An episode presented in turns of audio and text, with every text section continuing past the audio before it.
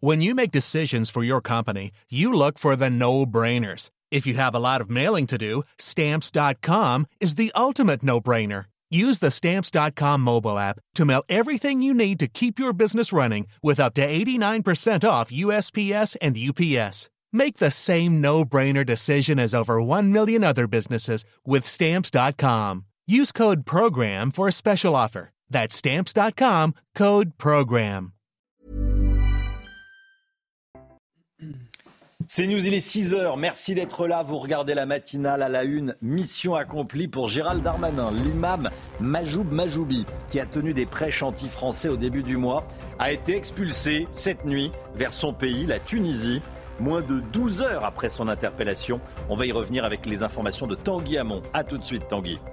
L'Élysée rétropédale et renonce finalement à inviter les soulèvements de la terre au débat demain au Salon de l'Agriculture. Les soulèvements de la terre qualifiés tout de même de mouvement éco-terroriste, nous dira Gauthier Lebret. A tout de suite, Gauthier. La guerre en Ukraine, ça fera demain deux ans, deux ans jour pour jour qu'elle a débuté. Quel est le rapport de force militaire sur le terrain actuellement? On verra ça avec le général Bruno Clermont à l'unissage réussi cette nuit. C'est une société privée américaine qui a réalisé cet exploit. Michel Chevalet est avec nous. À tout de suite, Michel. Faut-il plafonner les aides sociales comme le propose Bruno Retailleau, le patron du groupe LR au Sénat Qu'elles ne dépassent pas au total, ces aides sociales, les trois quarts d'un SMIC? Le détail avec le Guillaume. L'imam Majoub Majoubi a finalement été expulsé vers la Tunisie. C'est l'information de la nuit, Chana. Et ce, moins de 12 heures après son interpellation à Bagnols-sur-Cèze, se félicite Gérald Darmanin sur Twitter. Le ministre de l'Intérieur avait demandé son expulsion après euh, des prêches anti-France, je le rappelle, prononcées euh, sur les réseaux sociaux. Tanguy Hamon avec nous, service police-justice de CNews. On va revenir sur les faits. Rappelez-nous, Tanguy, ce qui s'est passé hier jusqu'à son expulsion. Eh bien, les forces de l'ordre sont arrivées à la mi-journée au domicile euh, de l'imam Majoubi. Il a ensuite été très vite transféré dans un CRA, un centre de rétention administrative en région parisienne. Son expulsion a presque été instantanée, puisque, comme on l'a dit, le ministre de l'Intérieur Gérald Darmanin l'a annoncé à 21h30. Alors, l'avocat de l'imam a déjà annoncé qu'il allait déposer un recours pour contester sur le fond et sur la forme cette expulsion. On met notamment en avant sa situation familiale, avec plusieurs enfants nés français pour dire euh, qu'ils ne devraient pas être expulsés. Du côté de l'intérieur, on nous signale euh, cependant qu'on est très confiant euh, sur le fait que cette expulsion ne sera pas cassée. On nous indique que ce qui est reproché à l'imam est suffisamment grave pour passer au-dessus des éléments que pourrait présenter la défense de l'imam. Pour rappel, outre les critiques contre la France, contre le drapeau français, on trouve dans ces prêches des messages contre les juifs, contre les femmes. On dit par exemple qu'elles sont des êtres inférieurs et qu'elles peuvent même être séquestrées au nom de la religion.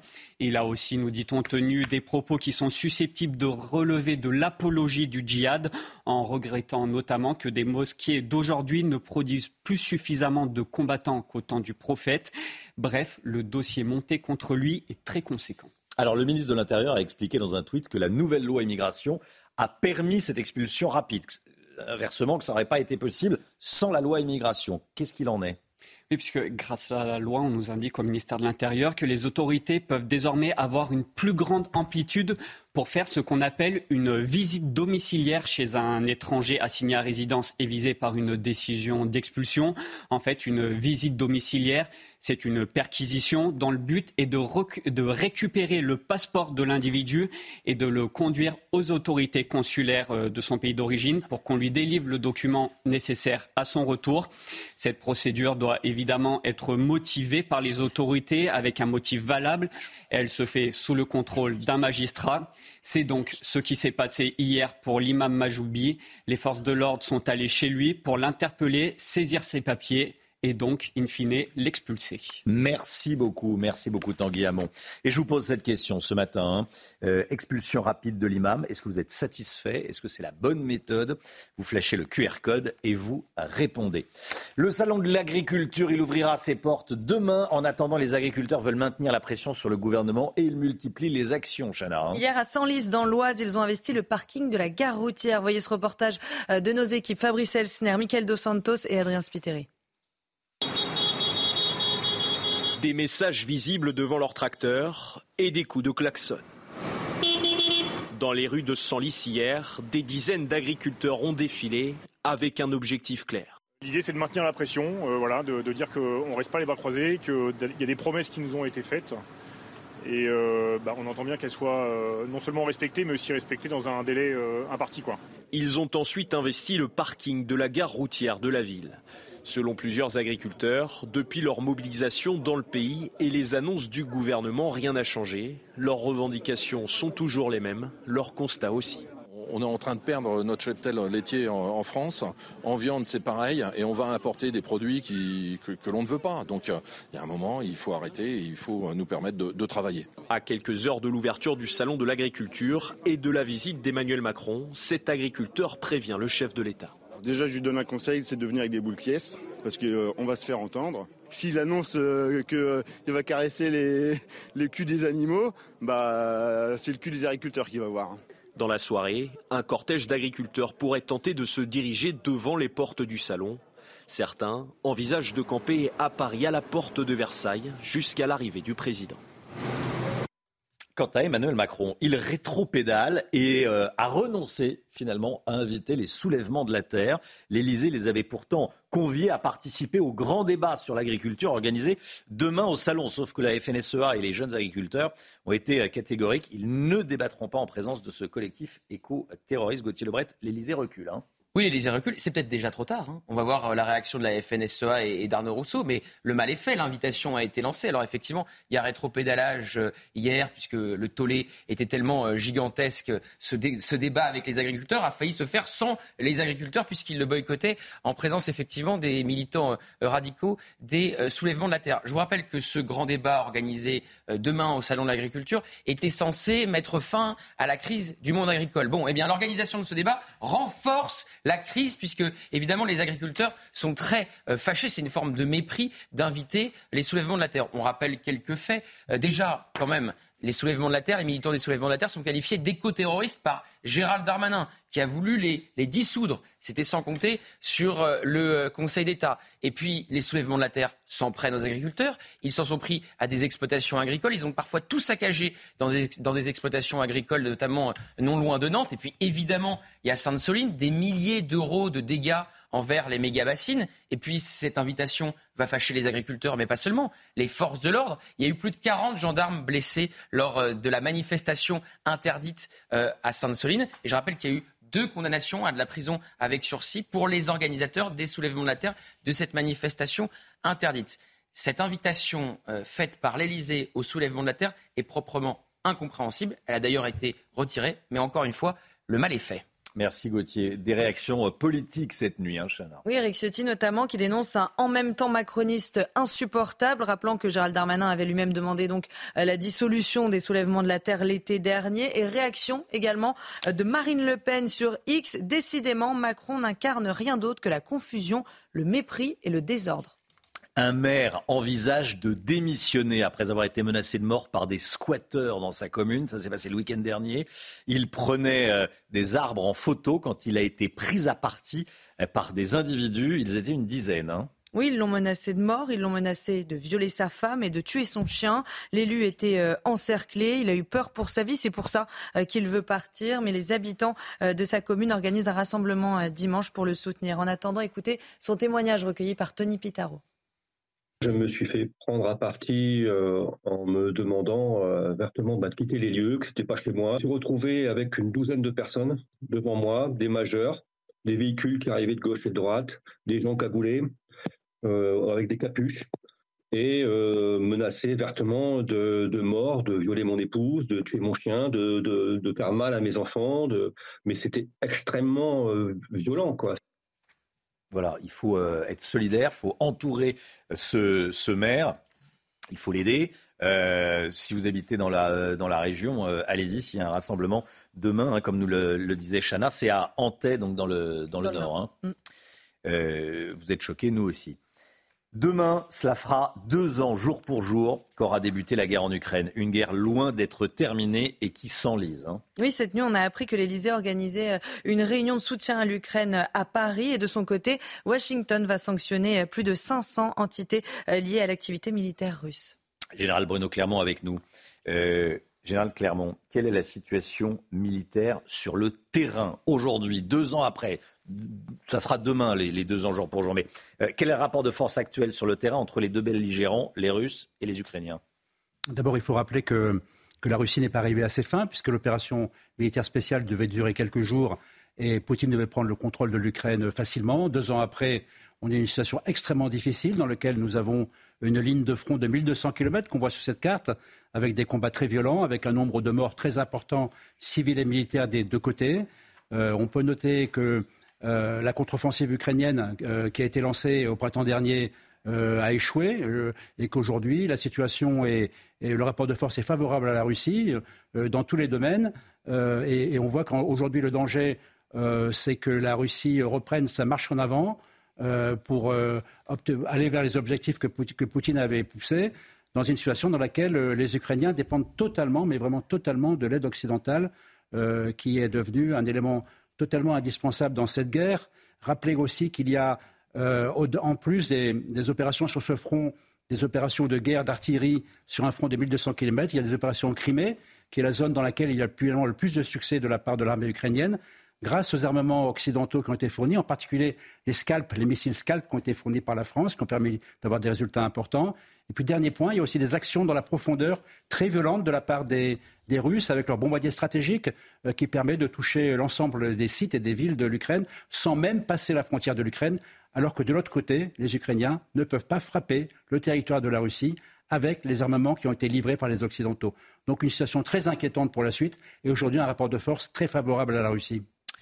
Merci, Général Bruno Clermont. Je voulais vous montrer cette image de Vladimir Poutine hier à bord d'un bombardier stratégique, justement, de force de, des forces de dissuasion nucléaire de la, de la Russie. Vous le voyez, euh, on reconnaît ses, yeux. Voilà, euh, Vladimir Poutine qui euh, décolle à bord de cet appareil. C'était le, 21 février, donc avant-hier. Mm. il a effectué un, un vol d'une trentaine de minutes, une manière de rappeler au monde, évidemment, que les Russes disposent bien de l'arme nucléaire. Ça, je pense qu'on l'a personne l'a oublié et qu'il n'est pas exclu qu'il l'utilise un jour. Général Bruno Clermont, vous qui êtes un aviateur. Poutine a 70 ans et qu'il peut avoir une dizaine de cancers, mais il est quand même capable de voler dans un bombardier stratégique. C'est aussi un message euh, qu'envoie Poutine sur son état de santé. 43% des Français estiment que l'adhésion de l'Ukraine à l'Union européenne serait une mauvaise chose pour la France. Ça, c'est très important. C'est notre sondage euh, CSA pour CNews Europe 1 et le JDD, Chana. Un chiffre qui monte à 68% chez les sympathisants euh, du Rassemblement national et ce sont euh, les électeurs Renaissance qui, au contraire, sont le plus favorables à cette adhésion avec 57%. Qu'est-ce qu'on en dit? 43% euh, donc des, Français défavorables à cette adhésion de l'Ukraine à l'Union à l'Union européenne. Gauthier Lebret. Ça arrive aussi après la crise des agriculteurs. Je rappelle qu'il n'y a plus de droits de douane quasiment à 90% pour les produits en provenance de l'Ukraine. On parle souvent des 2 millions de poulets euh, ukrainiens déversés sur le marché français chaque année, produits évidemment avec des réglementations qui ne sont pas du tout les mêmes euh, en France, qui sont beaucoup plus sévères en France. Et puis il y a évidemment aussi euh, les, les, céréales. Donc demain, avec l'adhésion potentielle de l'Ukraine avec l'Union européenne, ces choses-là pourront s'aggraver. Donc effectivement, ce sondage arrive juste après la crise des agriculteurs, qui n'est d'ailleurs toujours pas euh, réglé. Donc euh, c'est aussi sans doute euh, cela aussi la réaction de l'opinion. 6h15, restez bien avec nous. Dans un instant, on va aller sur la Lune, si je peux dire. Si je peux dire, alunissage réussi. En tout cas, il y a un, un, véhicule qui a aluni cette nuit. oui, ça. Véhicule américain. Tous les détails, les explications avec Michel Chevalet qui est avec nous ce matin dans la matinale. A tout de suite, bon réveil à tous. C'est News 6h17, Michel Chevalet est avec nous. Oui. Ça va Michel? Très bien. À l'unissage réussi, une sonde américaine s'est posée sur la Lune cette nuit, rien que ça. C'est une première historique pour une mission privée. Attention, elle est américaine donc. Et un premier signal a déjà été transmis. La connexion entre la France et la Lune, euh, entre la France, entre le monde, entre le monde, la, la planète Terre et la Lune, et euh, OK, en quoi c'est une performance, Michel, déjà? Eh bien parce que se poser sur la Lune, contrairement à ce que vous pensez, c'est très, très, très compliqué. Je, vous... Euh, je pensais ah pas oui, ça m'arrête pas. Quand vous voyez les images, regardez, on a vu les, images. il faut passer, il faut passer en, une heure de 6000 km par heure à la vitesse d'un homme, c'est-à-dire 3,6 km par heure. Il faut donc un coup de frein. Et vous êtes sur la Lune, il n'y a pas de GPS. Vous êtes sur la Lune, on n'a pas les cartes. Ça, c'est une simulation, hein, pour être bien les clair. images que l'on voit là. Mais voilà, ça, par contre, c'est les vraies images. Là, à les vraies images, 0h23, heure de Paris, Voilà. ah bah là, l'enthousiasme de, de- de- de ces gens. Ouais. Dites-vous bien que cette société intuitive machine, elle n'existait pas il y a 10 ans. Hmm. Et en 6 ans, ils ont répondu à un appel d'offres de la NASA, parce que vous l'avez bien souligné, c'est une petite entreprise privée, Hmm. à la déléguée, la NASA a dit, non, mais ça coûte trop cher, je vais sous-traiter. Et ils ont sous-traité. La NASA a financé, hein. La NASA finance, bien sûr. Ah bah, le, le budget global de, de- de cette opération, c'est 2,6 milliards. hein. Voilà, c'est le chiffre tête. Bon, cette mission, Ouais. elle fait 109 millions d'euros. Euh, c'est pas, c'est rien, c'est une petite affaire. voilà. Hmm. Hein, c'est un engin de la taille d'une Twingo qui s'est posé donc sur la Lune en mission malgré malgré la panne du guidage laser. Donc vous voyez, c'est toujours très très très très risqué de se poser sur la Lune. C'est est là la- où est la performance. Quelle est la suite? Eh ben, la suite, c'est cette société. Il y a neuf sociétés qui ont été sélectionnées pour pouvoir, en quelque sorte, repérer, faire un repérage à l'endroit où on va se poser avec des hommes sur la Lune. On- On dit 2026, moi je crois ça un peu plus tard. C'est ça. Donc il faut aller repérer le terrain. On est dans un endroit où on n'a jamais été, près du pôle Sud, parce qu'il y a de la glace et il y aurait peut-être de l'eau dans le sous-sol. Il faut regarder s'il y a, des, il y a la radiation du soleil, il faut regarder s'il n'y a pas trop de poussière, il faut regarder quelle est la température. Voilà. Donc on va sur place faire des prélèvements, on dépose des instruments. La suite, ben, ça va être la prochaine mission de l'intuitive, ça va être de mettre une foreuse pour prendre des échantillons du sol. Et la, la dernière mission, on va mettre un réflecteur laser qui va servir de, pour le guidage de l'arrivée des hommes sur la Lune. Donc le but de l'opération, c'est de préparer l'arrivée des hommes sur la Lune, la mission Artemis 3, à partir de 2026. Pff, Bon, ça va un peu dériver tout de même. Avant 2030 Comment? Avant 2030 Ah oui, oui, oui, oui, tout de même. Ah oui, Ouais, parce qu'il y a la Chine derrière qui pousse. Enfin, la Chine, on dit pas avant 10 ans. hein. Mais elle veut y arriver. hein. Merci beaucoup Michel. Michel Chevalet avec nous ce matin pour ce moment euh, historique, important. Oui, oui, oui, parce que ça fait important. 50 ans que les Américains n'étaient pas allés sur la Lune, hein, c'est tout. Faut-il plafonner les aides sociales? C'est Bruno Retailleau qui le propose, le président du groupe Les Républicains au Sénat. Il veut que euh, les aides sociales ne, par personne ne dépassent pas 70-75% du SMIC. Bonne, mauvaise idée, possible, pas possible. On voit ça avec Lomic Guillot. Dans un instant.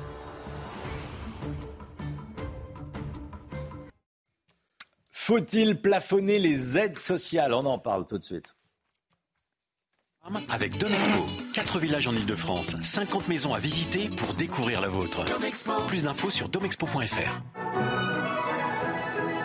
Retrouvez votre programme avec Gum, numéro 1 du brossage entre les dents. Bruno Retailleau, le président du groupe LR au Sénat, estime que les économies annoncées par Bruno Le Maire, les 10 milliards, ne sont pas suffisantes avec une dette qui dépasse les 3 000 milliards d'euros. Il faut faire plus et une des pistes serait de plafonner les aides sociales, le Guillot. Hein. Oui, en effet, on sait que notre système social nous coûte une fortune, un tiers du PIB euh, chaque année, de la richesse produite en France. Et donc, sa proposition, eh bien, ce serait de fusionner les allocations en une seule allocation unique, faire en sorte que la somme de toutes ces allocations ne dépasse pas 70 ou 75 du SMIC, ce qui fait exactement 1049 euros par mois. On pourrait regrouper, dit-il, les aides les plus coûteuses, le RSA, donc aujourd'hui 607 euros par mois, la prime d'activité, l'allocation spécifique de solidarité ou les APL, les aides au logement euh, notamment. En revanche, il n'a pas dit à ce stade, Bruno Retailleau, s'il imaginait que ce plafond évolue en fonction de la composition du foyer ou encore du nombre d'enfants. Est-ce qu'on sait aujourd'hui combien on peut percevoir chaque mois en cumulant toutes les aides? Oui, pour une famille monoparentale avec un jeune enfant, on peut clairement hein, dépasser le SMIC avec des aides sans travailler et simplement en cumulant les aides à la fois nationales et toutes les aides locales qui existent. Euh, Autant dire que c'est pas forcément euh, intéressant de travailler puisque quand on travaille, il faut en plus, quand on a un jeune enfant, le faire garder et éventuellement ajouter des frais de transport. Même si il faut quand même préciser qu'en étant payé au SMIC, on continue de toucher encore une partie euh, des aides, évidemment. Là, l'idée de Bruno Retailleau, ce ne serait, serait pas de pénaliser ceux qui travaillent en rabotant les aides auxquelles ils ont droit, mais bien de moins aider ceux qui ne travaillent pas alors qu'ils le pourraient. Est-ce qu'on sait au moins aujourd'hui exactement qui touche quoi en matière d'aide publique? Bah Là encore, euh, c'est compliqué, c'est un vrai problème. Il y a une multitude d'aides et surtout de distributeurs hein, de ces aides au niveau national et local, euh, ce qui en plus crée beaucoup de, frais hein, de gestion. Il y a des services qui s'occupent de tout cela. Plafonner les aides, ça permettrait également de faire du ménage dans la gestion de celles-ci et donc des économies, dit Bruno Retailleau. L'IFRAP a chiffré d'ailleurs ces économies possibles à au moins 1,5 milliard d'euros par an, rien que sur la gestion et sans parler donc du plafonnement.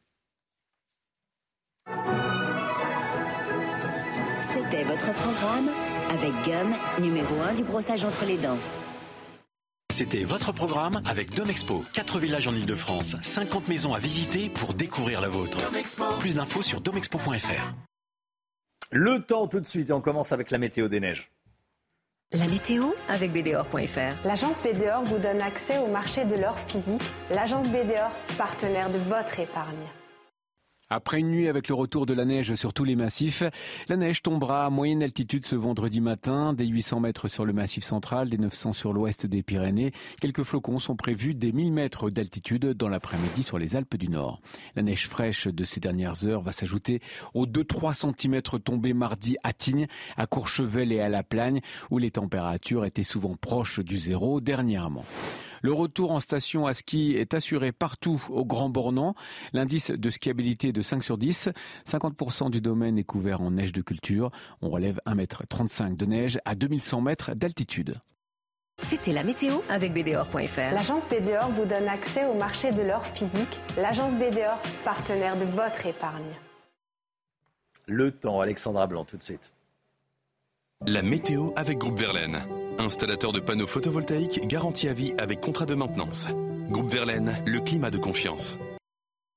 Alexandra, direction euh, Tarbes, où les vents ont été euh, très forts hier. Hein. Oui, localement, 122 km h de vent relevé du côté de Tarbes. Regardez ces images avec donc le passage de la tempête Louis, de nombreux dégâts, notamment sur les Hautes-Pyrénées, mais également dans les Deux-Sèvres. On a eu énormément d'eau, beaucoup de vent également, quelques orages et de la grêle. Donc vraiment une situation très agitée hier avec le passage de cette fameuse tempête Louis. Et les images sont donc impressionnantes. Ça, c'était en Vendée avec des vents aux alentours de 120, 120 25 km heure de vent. Donc vraiment beaucoup, beaucoup d'instabilité hier avec le passage de la tempête Louis. Mais elle est passée très vite. Hein. Elle a vraiment balayé la France d'ouest en est en seulement euh, quelques heures. Ça a commencé aux alentours de midi et ça s'est terminé vers 18 heures euh, sur le nord-est. Trois départements restent placés sous surveillance, notamment les Deux-Sèvres ou encore la Vendée, puisque nous avons certains cours d'eau qui débordent. Hier, on a eu l'équivalent d'un mois de précipitation en seulement euh, quelques heures sur ces deux départements. Et donc, conséquence, ça déborde Attention également,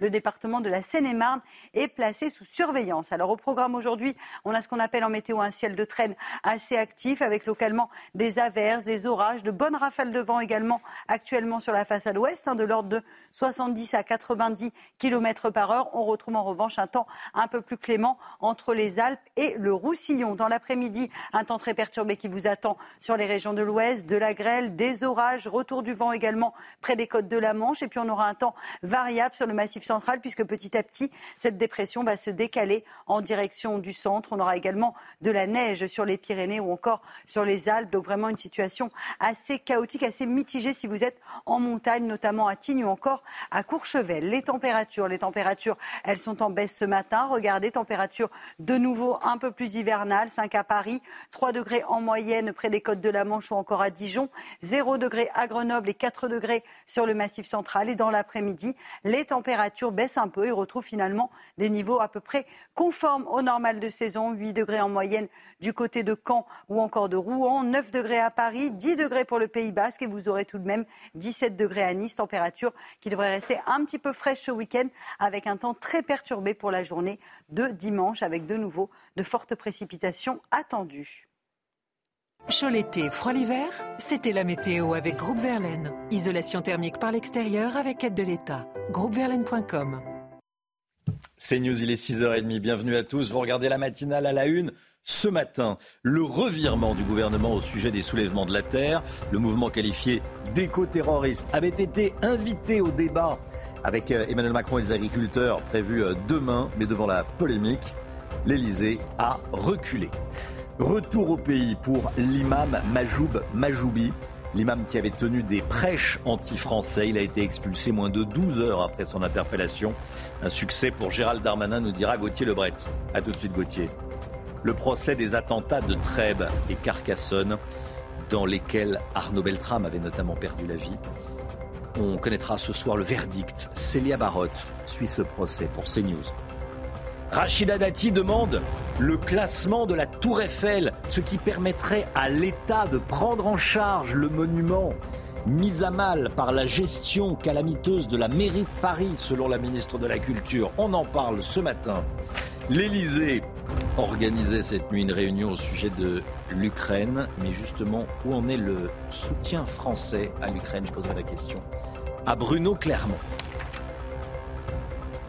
Emmanuel Macron rétropédale et désinvite les soulèvements de la terre. L'Elysée les avait conviés à participer au grand débat sur l'agriculture organisé demain au salon. Sauf que la FNSEA et les jeunes agriculteurs ont été euh, catégoriques. Ils ne débattront pas en présence du, du collectif éco-terroriste. Le récit est signé Mathilde Ibanez et Juliette Sadat. Une décision du gouvernement qui a beaucoup fait réagir le monde agricole hier après-midi. L'invitation de l'Elysée à la table des débats au salon de l'agriculture du collectif Les Soulèvements de la Terre, un mouvement pourtant décrit comme écoterroriste de la part de l'exécutif qui a lancé une procédure de dissolution actée en Conseil des ministres mais suspendue en référé par le Conseil d'État l'an dernier. Suite aux nombreuses actions violentes et de saccage, comme en juin dernier où ce champ a été complètement détruit ou encore Sainte-Soline et les face-à-face musclés avec les forces de l'ordre. Pour les agriculteurs, avoir les soulèvements de la terre autour de la table des négociations était impensable. Je pense qu'ils se foutent de la gueule du monde. C'est les gens qui sont des limites terroristes. Et vous dire le problème de M. Macron, c'est qu'il ne veut pas, il ne veut pas affronter les agriculteurs. Il faut aussi inviter les Black Blocs, ça serait sympa. Comme ça, je pense qu'il y aura tout le monde, quoi. Je pense qu'il faut. C'est ce. Mais bon, c'est sa technique. Comme ça, il va faire une grand-messe et puis euh, ça va être un tel bordel que. Bah, il sortira encore vainqueur du dossier. Une contestation telle que le gouvernement a décidé de revenir sur la liste des invités, excluant les soulèvements de la terre pas le problème du débat, mais on sait très bien qu'avec ces gens, le, débat reste stérile. Comme des nus, je comprends plus rien. Euh, je ne sais plus ce que veut faire le président de la République de nous, des agriculteurs et de la France. Le débat se tiendra au Salon de l'agriculture. Emmanuel Macron souhaite l'échange ouvert, franc et transparent dans un état d'esprit républicain. L'imam Majoub Majoubi a été expulsé cette nuit vers la Tunisie et ce moins de 12 heures après son interpellation à Bagnols sur 16. Se félicite Gérald Darmanin cette nuit.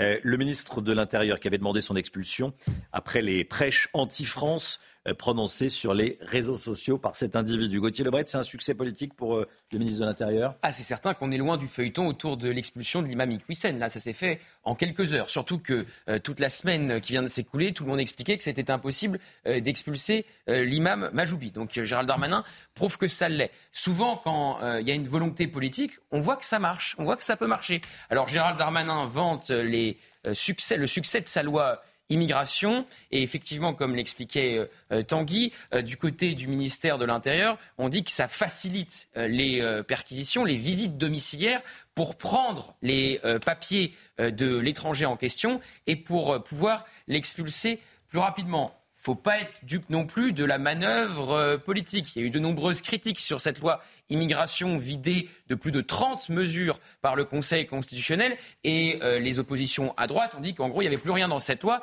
et qu'elle ne servait à pas grand-chose. Donc grâce à cela, Gérald Darmanin euh, prouve le contraire et démontre le contraire. Mais cette expulsion aurait sans doute été possible sans la loi immigration. Ça sera aussi à vérifier dans, les prochaines heures avec les experts en droit. Mais voilà, ça permet au ministre de l'Intérieur de vanter les bienfaits euh, de cette loi immigration. Reste euh, une incertitude. Je rappelle que euh, l'imam, avec son avocat, a fait appel de la décision d'expulsion prise par le ministère de l'Intérieur. Donc il ne faudrait pas qu'un tribunal vienne casser la décision de Gérald Darmanin. Mais du côté de son entourage, on est plutôt confiant puisque le dossier contre cet imam est très très épais. Je vous pose cette question ce matin. Expulsion rapide de l'imam. Est-ce que vous êtes satisfait? Est-ce que c'est la bonne méthode selon vous? Vous flashez le QR code et vous enregistrez votre message. On vous entendra dans, dans une heure, à 7h30, le verdict du procès des attentats de Trèbes et Carcassonne est attendu aujourd'hui. Sept personnes sont sur le banc des accusés, Chana. Des peines allant jusqu'à 11 ans de réclusion criminelle ont été euh, requises devant la Cour d'assises spéciale de Paris. Je rappelle que quatre personnes ont été euh, assassinées par euh, Radouane Lagdim ce jour-là en 2018, dont le colonel Arnaud Beltrame. Les informations de Célia Barotte qui suit ce procès pour CNews.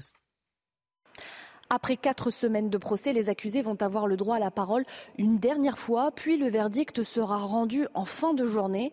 Lors de son réquisitoire, le parquet national antiterroriste a insisté sur le fait que les proches de Radouane Lagdim ne sont pas des accusés de substitution et que les peines prononcées doivent être à la hauteur de leurs agissements, mais aussi à la hauteur de leur personnalité.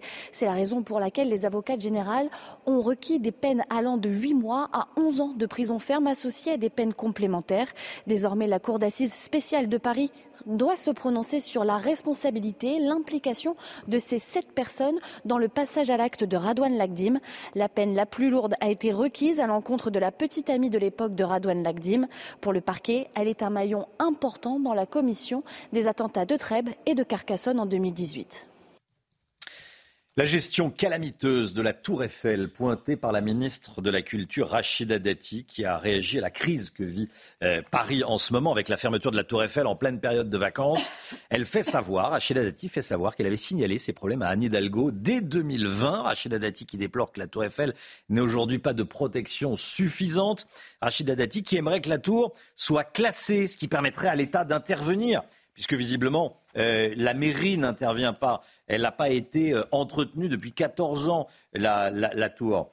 Euh, il faudrait engager des travaux, c'est urgent. Il est urgent que la mairie de Paris prenne ses responsabilités, dit Rachida Dati, et écrit-elle en tout cas, et elle assure qu'une gestion responsable est nécessaire. Le symbole de Paris ne peut être sacrifié au comblement de la dette de 2 milliards d'Anne Hidalgo. En clair, elle accuse Anne Hidalgo de faire des, petites économies, notamment euh, en, repoussant les travaux d'entretien de la Tour Eiffel. Bon. Patrick Martin, le président du MEDEF, s'inquiète ce matin dans les échos, écoutez bien, d'un possible recul économique de l'Europe pris en étau entre des États-Unis très dynamiques et la Chine euh, très agressive sur le plan économique. Donc euh, le patron des patrons demande à l'Europe d'être moins naïve sur le plan économique qu'elle ne l'a été ces dernières années. Ça, c'est très important. Euh, il admet qu'il faut faire des économies en Europe et notamment en France. Euh, il propose quoi précisément? Alors il a plusieurs propositions, mais une très intéressante sur les petits arrêts maladie, notamment chez les jeunes, parce qu'il constate que ces arrêts explose littéralement et coûte une fortune à l'État, 8 milliards par an euh, à la Sécu et des milliards également aux entreprises en indemnité, mais aussi en perte de compétitivité et de productivité, alors qu'il le dit, on en a plus que jamais besoin en ce moment.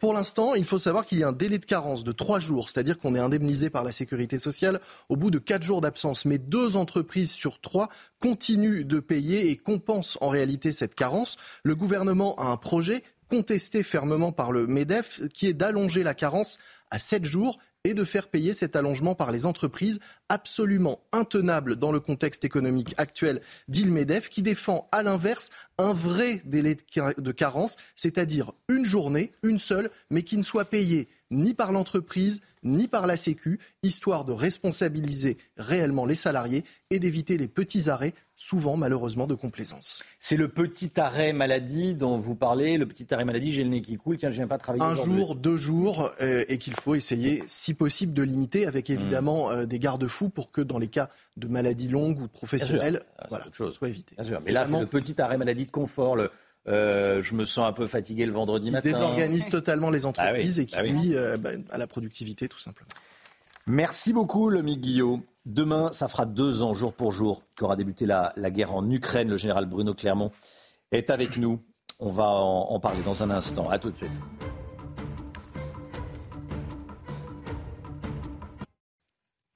C'est News, il est 7h moins le quart. Tout d'abord, le point info, les toutes dernières informations avec Chanel Housteau. 90 000 foyers sont toujours privés d'électricité ce matin après le passage de la tempête Louis. Des vents dépassant les 100 km heure ont balayé la France d'ouest en est. Il y a eu de nombreux dégâts et puis ce drame dans les Deux-Sèvres. Un automobiliste de 52 ans est mort noyé dans sa voiture. Il avait emprunté une route inondée pour rentrer chez lui.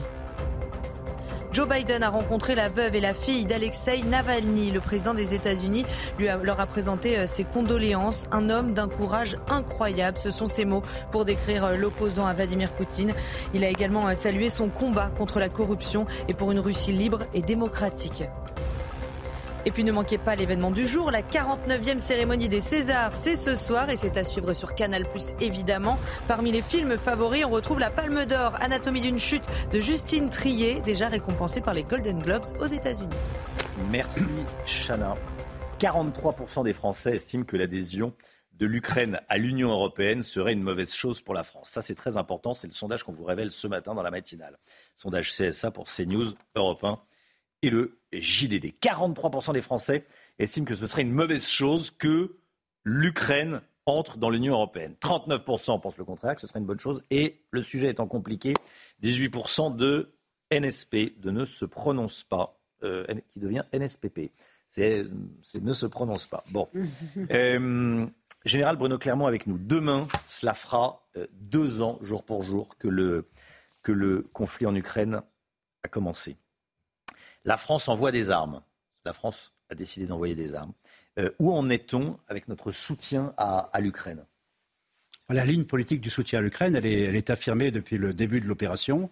Elle est soutenue d'un point de vue politique très majoritairement. Elle est également soutenue par l'opinion publique française. La ligne de la France, c'est de dire que nous ne sommes pas en guerre contre la Russie. Alors même si cette phrase, on l'entend beaucoup moins qu'auparavant, c'est toujours la réalité. L'objectif aujourd'hui, c'est d'éviter la victoire de la Russie, puisque j'ai évoqué le rapport de force. Le rapport de force est favorable à la Russie. Donc il est indispensable d'aider l'armée ukrainienne. La France aide l'armée ukrainienne depuis le début. Elle aide avec des armements dont on a entendu parler, qu'on ne connaissait pas, euh, les canons César, euh, euh, les missiles Scalp qui ont obtenu des résultats probants en Crimée. Il y a eu un accord de sécurité qui a été signé entre la France et l'Ukraine à la suite des accords signés avec la, la Grande-Bretagne et l'Allemagne. Donc on s'engage sur dix ans dans un partenariat pour accompagner l'Ukraine, à la fois d'un point de vue militaire et industriel, mais également dans sa capacité à, rejoindre le moment venu, on l'a évoqué, l'Union européenne et l'OTAN. Euh, il y a des nouvelles annonces qui ont été faites euh, concernant euh, l'aide militaire de la France à l'Ukraine. Nous allons livrer 3000 obus de 155 mm par mois. Nous allons livrer des bombes extrêmement performantes qui s'appellent des Z2SM.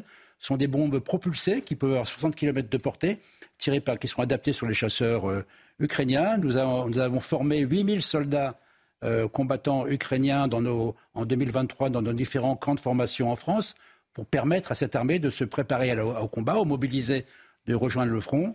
Et puis, euh, puisque je suis aviateur, je, l'avais annoncé, euh, on nous l'avait annoncé sur cette chaîne au mois d'août dernier, la France va effectivement former des pilotes ukrainiens. Elle va former des pilotes ukrainiens qui ont volé sur F-16.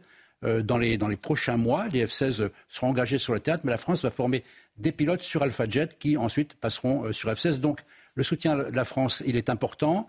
Euh, il est au niveau euh, que la France peut soutenir et il est important parce parce que la France veut jouer un rôle important au sein de l'Union européenne et cette guerre est une guerre en Europe et ce sont aux Européens en priorité à soutenir l'Ukraine dans contre l'agression de la Russie.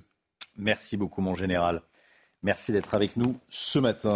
Restez bien sur CNews. Dans un instant, euh, l'édito avec euh, l'invitation de la honte, l'Élysée qui a voulu inviter les euh, écoterroristes des soulèvements de la terre pour aller débattre d'agriculture. Franchement, évidemment, le, patron de la FNSEA a dit que c'était une honte. L'Élysée qui a reculé cette nuit.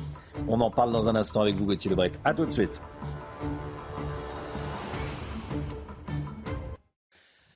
L'invitation de la honte avant de rétro-pédaler, l'Elysée a invité les soulèvements de la terre, mouvement de militants radicaux, euh, violents, qui s'en est pris aux bassines de Sainte-Soline. L'Elysée qui a invité les soulèvements de la terre à participer au débat sur l'agriculture demain, donc avec la FNSEA, avec les JA, euh, avec, des, euh, avec des, écologistes. Résultat, Gauthier Lebret, la colère des agriculteurs est encore plus forte ce matin. Et oui, Romain. Ils sont plus invités, hein. ils ont renoncé, l'Elysée a reculé, mais enfin bon. Oui, mais on va voir si Mm. euh, ils rétropédalent eux aussi, s'ils acceptent de participer à ce débat, parce que le mal est fait, l'invitation Bah oui. a été lancée, et c'est une forme de mépris absolu envers les, les agriculteurs. Comment donc un grand débat censé mettre fin à la crise du monde agricole finit par la renforcer, cette crise. Encore une très très belle opération de, communication. Alors face au tollé, l'Elysée, vous l'avez dit, a renoncé euh, hier soir à inviter les soulèvements de la terre, puisque ce débat risquait de se faire sans les agriculteurs au salon de l'agriculture. Le patron de la FNSEA a expliqué qu'il ne participerait pas à cette, je cite, mascarade. Alors va-t-il changer d'avis? C'est toute la question. Avec ce renoncement euh, de l'Elysée, évidemment du côté de l'entourage du président de la République, on l'espère, mais c'est même pas certain. Le mal est fait. L'Élysée a jugé possible pendant un temps la présence des soulèvements de la terre. Il faudra trouver qui a eu cette idée, quel conseiller génial a eu cette idée. Les militants des soulèvements de la terre qui s'en sont pris violemment aux agriculteurs. Ben voilà, il est là, tout le mépris. Bien sûr, des milliers d'euros de dégâts sur les méga-bassines de Sainte-Soline. On va revoir les images des violences extrêmes contre les gendarmes, plus d'une quarantaine de gendarmes blessés, on va en parler dans un instant. Puis des exploitations euh, agricoles saccagées. Ils sont allés sur des exploitations agricoles, notamment non loin de Nantes. Ils ont tout saccagé, tout ravagé, ces militants euh, euh, écolos, euh, radicaux euh, des soulèvements de la terre. Emmanuel Macron aurait souhaité donc, pendant un temps, voilà, vous voyez, il saccage tout, une confrontation entre ceux qui font cela et entre les agriculteurs. Imaginez un peu ce que ça aurait pu euh, euh, donner. Et puis je rappelle que ces militants que vous voyez sur ces images, ils ont été taxés d'éco-terroristes, pas par n'importe qui, par le ministre de l'Intérieur, Gérald Darmanin. Euh, cette invitation a d'ailleurs, on l'a su, fait grincer des dents. Place Beauvau, dans l'entourage du, ministère du ministre de l'Intérieur. Et on le comprend, c'est bien normal. Il a voulu les dissoudre, Gérald Darmanin, les soulèvements de la terre. C'était sans compter sur le Conseil d'État qui a empêché cette dissolution. Alors, cette invitation ne va pas fâcher seulement les agriculteurs. hein. Eh ben oui, on a vu euh, les images. Antoine va peut-être Mm. nous, euh, nous les remontrer des violences contre euh, les, les- les gendarmes. Donc cette invitation d'Emmanuel Macron ne fâche pas seulement les agriculteurs, mais aussi les forces de l'ordre. Je rappelle à Sainte-Soline, 47 gendarmes blessés le 25 mars 2023. Les gendarmes ont vécu une journée en enfer, un, déchaînement de violence XXL documenté par un rapport euh, des parlementaires. Alors il y a eu des condamnations quand même hein, contre ces militants. Deux militants des soulèvements de la terre ont été condamnés pour l'organisation de cette manifestation interdite, où certains députés de gauche ont participé. Il faut, le rappeler. Alors ils ont été condamnés à neuf mois et six mois de prison avec sursis. C'est pas grand-chose, me direz-vous, des peines très légères, mais des condamnations tout de même.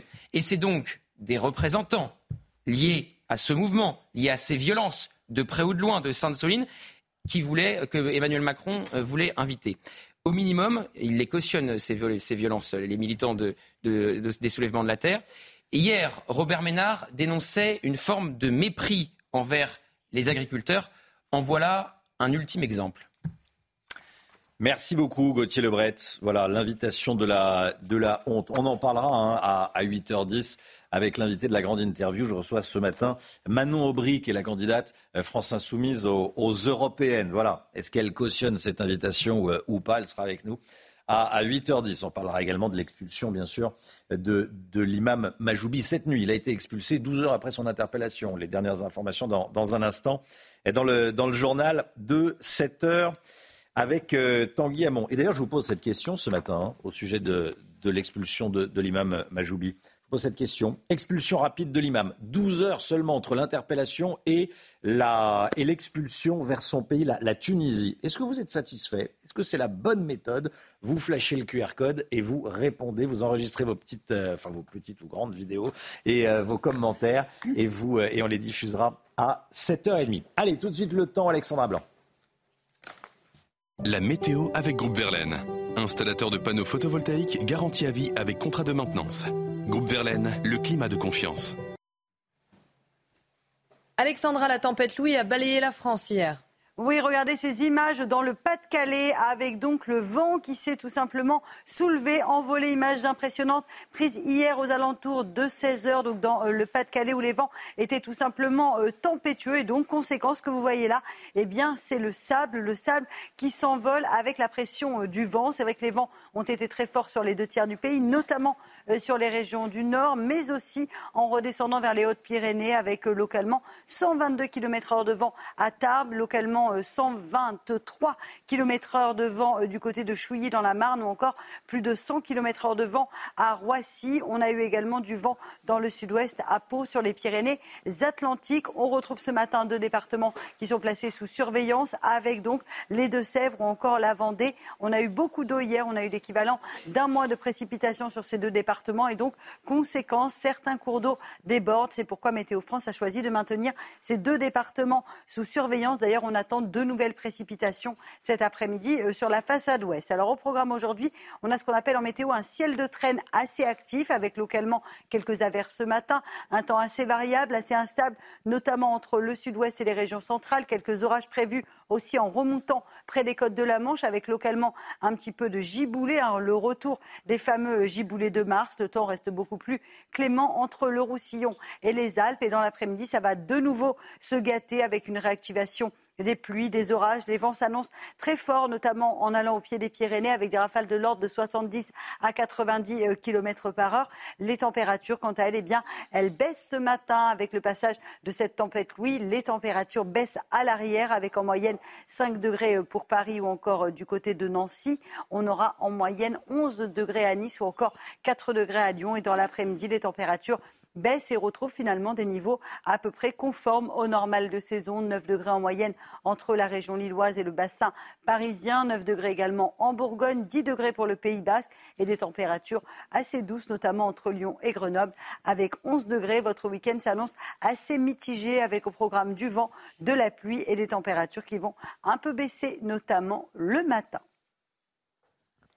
Chaud l'été, froid l'hiver, c'était la météo avec Groupe Verlaine. Isolation thermique par l'extérieur avec aide de l'État. Groupeverlaine.com CNews, il est bientôt 7h. Merci d'être avec nous. Vous regardez la matinale de CNews et toute l'équipe est là. On est avec Chana Lousteau, Gauthier Lebret, Tanguy Hamon, le général Clermont, Michel Chevalet et Lomic Guillot. À la une ce matin, écoutez bien.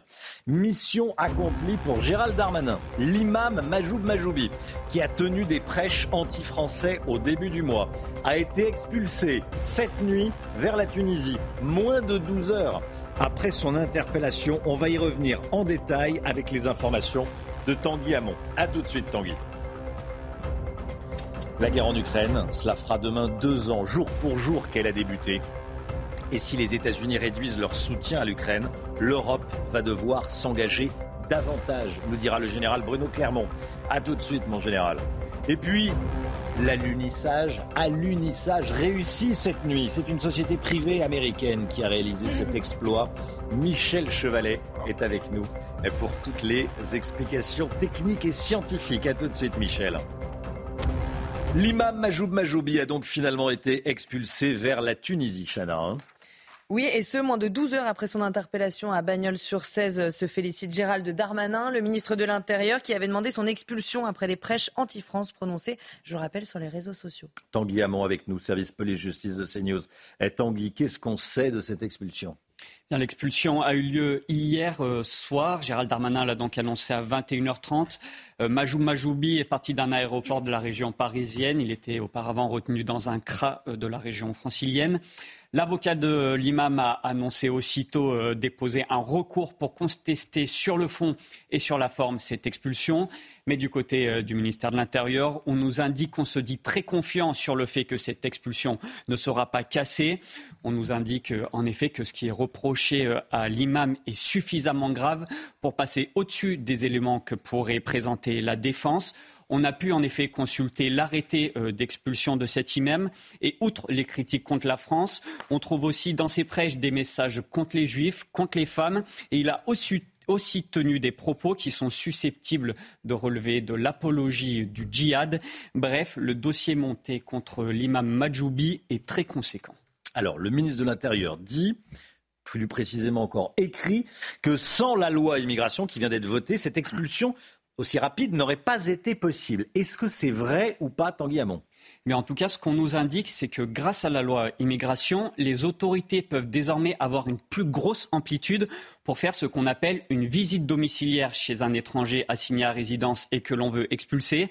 En fait, tout simplement, il s'agit d'une sorte de perquisition dont le but est de récupérer le passeport de l'individu et ensuite de le, de le conduire aux autorités consulaires pour qu'il soit expulsé dans son pays d'origine. C'est donc ce qu'il s'est passé hier pour l'imam Majoubi. Les forces de l'ordre sont allées chez lui, l'ont interpellé, ont saisi ses papiers et l'ont donc expulsé. Tanguy Hamon, merci beaucoup Tanguy. Je vous pose donc cette question. Expulsion rapide de l'imam. Êtes-vous satisfait? Est-ce que c'est la bonne méthode? Vous flashez le QR code et vous enregistrez votre vidéo. On vous entendra et à, 7h30 et à 8h30.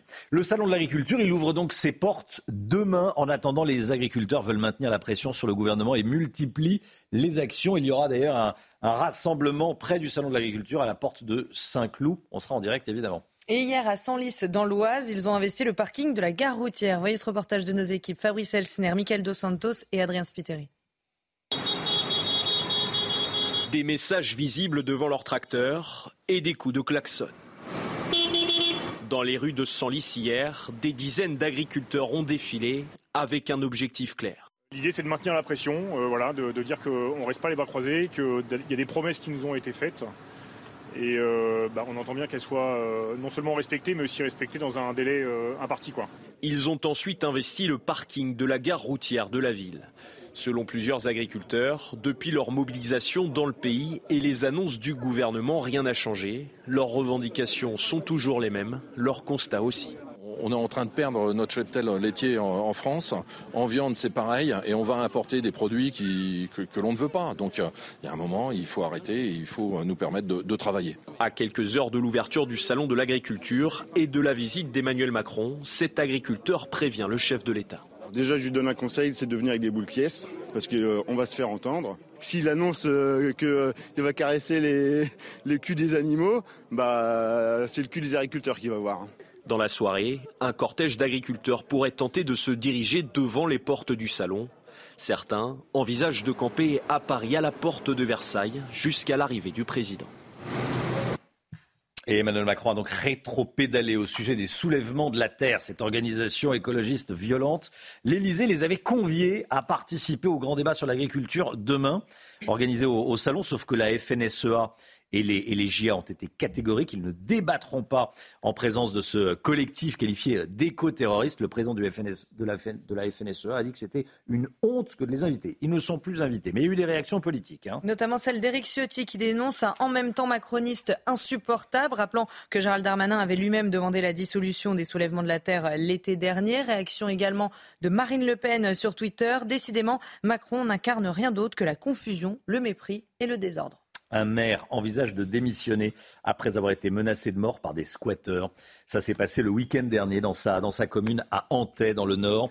Il prenait en photo des arbres quand il a été pris à partie par des individus. Ils étaient une dizaine. Ils l'ont menacé de mort, ils l'ont menacé mm. de violer sa femme, de tuer son chien. L'élu était encerclé. Il a eu peur pour sa vie. C'est pour ça qu'il a envie euh, de se retirer. Les habitants de la commune organisent un rassemblement dimanche pour le soutenir. En attendant, écoutez euh, son témoignage recueilli par Tony Pitaro.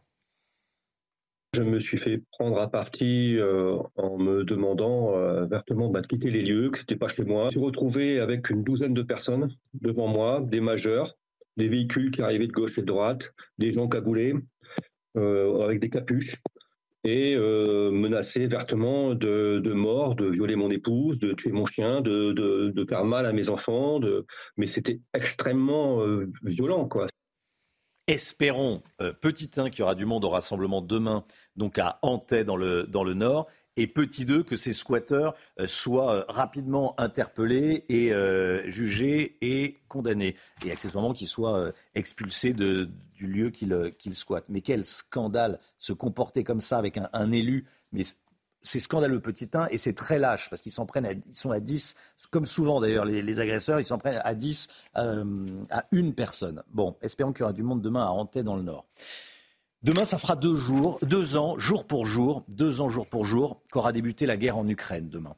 Une guerre loin d'être terminée et qui s'enlise, Chana. Cette nuit, on a appris que l'Elysée organisait euh, une réunion de soutien à l'Ukraine euh, à Paris lundi. Et de son côté, euh, Washington va sanctionner plus de 500 entités liées à l'activité militaire russe. Ce conflit a totalement rebattu les cartes de toute la géopolitique internationale. L'Ukraine a besoin de soutien financier et les États-Unis se retirent progressivement. Du coup, c'est l'Europe qui doit prendre le relais et qui doit payer, Général Clermont? Écoutez, Romain, c'est exactement ça le risque. En fait, on assiste à une guerre régionale à retentissement mondial. euh, puisque l'ensemble de l'économie du monde, l'ensemble de l'équilibre géopolitique est déstabilisé par la guerre en Ukraine. Aujourd'hui, il y a trois grands acteurs principaux dans cette guerre. La Russie, évidemment. La Russie qui est isolée, mais ça n'a pas l'air du tout de déranger Poutine d'être isolé sur la scène internationale. Il a le soutien militaire de la Chine, de l'Iran, de la Corée du Nord, donc elle est isolée mais déterminée. Ensuite, nous avons les États-Unis que vous avez évoqués avec une situation qui est compliquée, euh, une situation préélectorale euh, dans laquelle on, voit bien que le président Biden a du mal à faire passer le vote de cette nouvelle aide euh, militaire, nouvelle aide américaine. Il faut bien savoir que la différence entre les, aides américaines et les aides européennes, c'est que les aides américaines sont à dominante militaire et les aides européennes sont à dominante financière. Euh, donc un retrait des États-Unis, le fait que les États-Unis ne voteraient pas ce fameux paquet de 50 milliards euh, ferait que l'Ukraine serait en grande difficulté. Donc on arrive cette fois-ci à l'Union européenne. L'Union européenne, elle a quand même montré un, large visage d'unité depuis le début de cette guerre, malgré quelques soubresauts. Elle vient de voter un paquet de 50 milliards. Mais je reviens à nouveau sur le paquet de 50 milliards. C'est essentiellement des aides financières pour faire que l'administration ukrainienne fonctionne. Il y a très peu de volets militaires. Euh, pour une raison très très simple, c'est que la base industrielle et technologique, euh, industrielle, militaire de, l'Union européenne est très faible. Euh, les pays n'ont pas investi depuis des années. passer en économie de guerre, c'est compliqué. Et nous ne sommes pas en guerre contre la Russie. Hein, je rappelle, c'est important, alors qu'en mmh. réalité, nous sommes en guerre par procuration contre la Russie. Donc les enjeux sont effectivement majeurs. C'est probablement sur l'Union européenne que va reposer le soutien militaire à l'Ukraine. Dans tous les cas, il faut vraiment espérer que les États-Unis ne feront pas ce qu'ils ont fait avec l'Afghanistan, c'est-à-dire abandonner les Afghans. On espère que les Américains ne vont pas abandonner les Ukrainiens. Je ne crois pas que ce soit possible, mais il est temps que l'Union européenne se rende compte que ne peut plus sa sécurité ne peut plus dépendre. La sécurité de l'Europe ne peut plus dépendre d'élections qui se déroulent à 6000 km de nos frontières. Merci beaucoup. Oui, que, la sécurité de l'Europe ne peut pas dépendre des États-Unis. Bah, en quelque sorte, oui, euh, absolument. Hein? Surtout euh, presque 80 ans après la fin de la Deuxième Guerre mondiale. Merci, mon général. On vous montre ce matin également cette image de Vladimir Poutine, euh, avant-hier, à bord d'un bombardier stratégique des forces de dissuasion nucléaire de la Russie. Vous voyez le pilote à gauche, c'est Vladimir Poutine. il a effectué dans l'après-midi un vol d'une trentaine de minutes dans cet appareil, une manière de rappeler au monde que les Russes disposent bien de l'arme nucléaire, si tant est que certains l'aient oublié, et qu'il n'est pas exclu qu'ils l'utilisent un jour. 43% des Français estiment que l'adhésion de l'Ukraine à l'Union européenne serait une mauvaise chose pour la France. C'est ce que révèle notre dernier sondage CSA pour CNews Europe 1 et le JDD qu'on vous dévoile ce matin. Un chiffre qui monte à 68% chez les sympathisants euh, du Rassemblement euh, national. Ce sont euh, les électeurs Renaissance qui, au contraire, sont le plus favorables à cette adhésion avec 57% de pour. Restez bien avec nous dans un instant. À l'unissage réussi, une sonde américaine s'est posée cette nuit sur la Lune. On en parle avec Michel Chevalet. A tout de suite.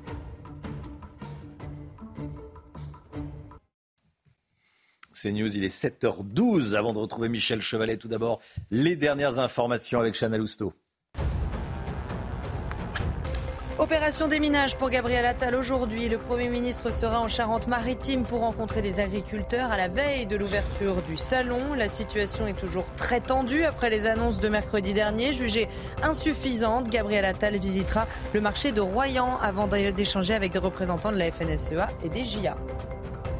Le verdict du procès des attentats de Trèbes et Carcassonne est attendu euh, aujourd'hui en fin de journée. Sept personnes sont sur le banc des accusés pour complicité. Des peines allant jusqu'à 11 ans de réclusion criminelle ont été requises devant la Cour d'assises spéciale de Paris.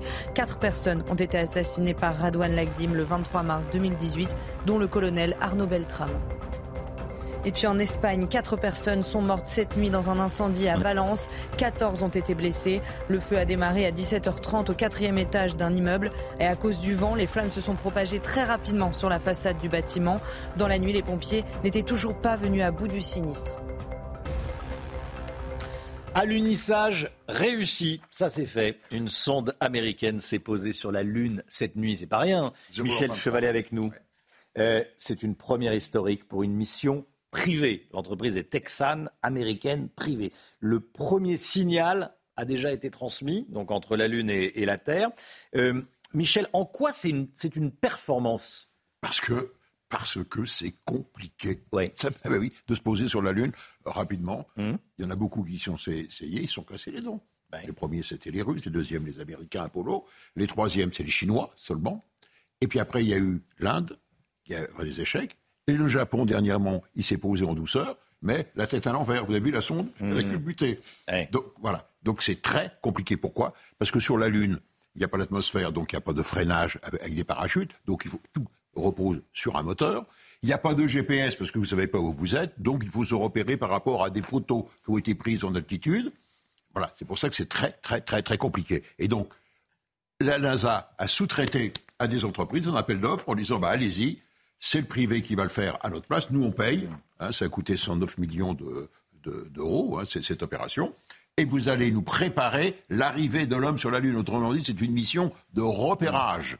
Et voilà. Et on est près du, pôle Sud. Donc, je résume, ce qui vient de se passer, c'est pas nouveau, mais c'est très important parce que c'est vraiment le feu vert pour aller emmener des hommes sur la Lune ils disent 2026. Bon, ça, ça va. Ouais, ouais, Et puis, ça doit être compliqué également parce qu'il n'y a pas de gravité sur la Lune. Donc, il faut arriver très, très, très, très, très, lentement. Sinon, on rebondit, non? Voilà, vous avez tout compris. Tout se joue sur les systèmes de, de, de, radar, de mesure. Il n'y a pas de GPS.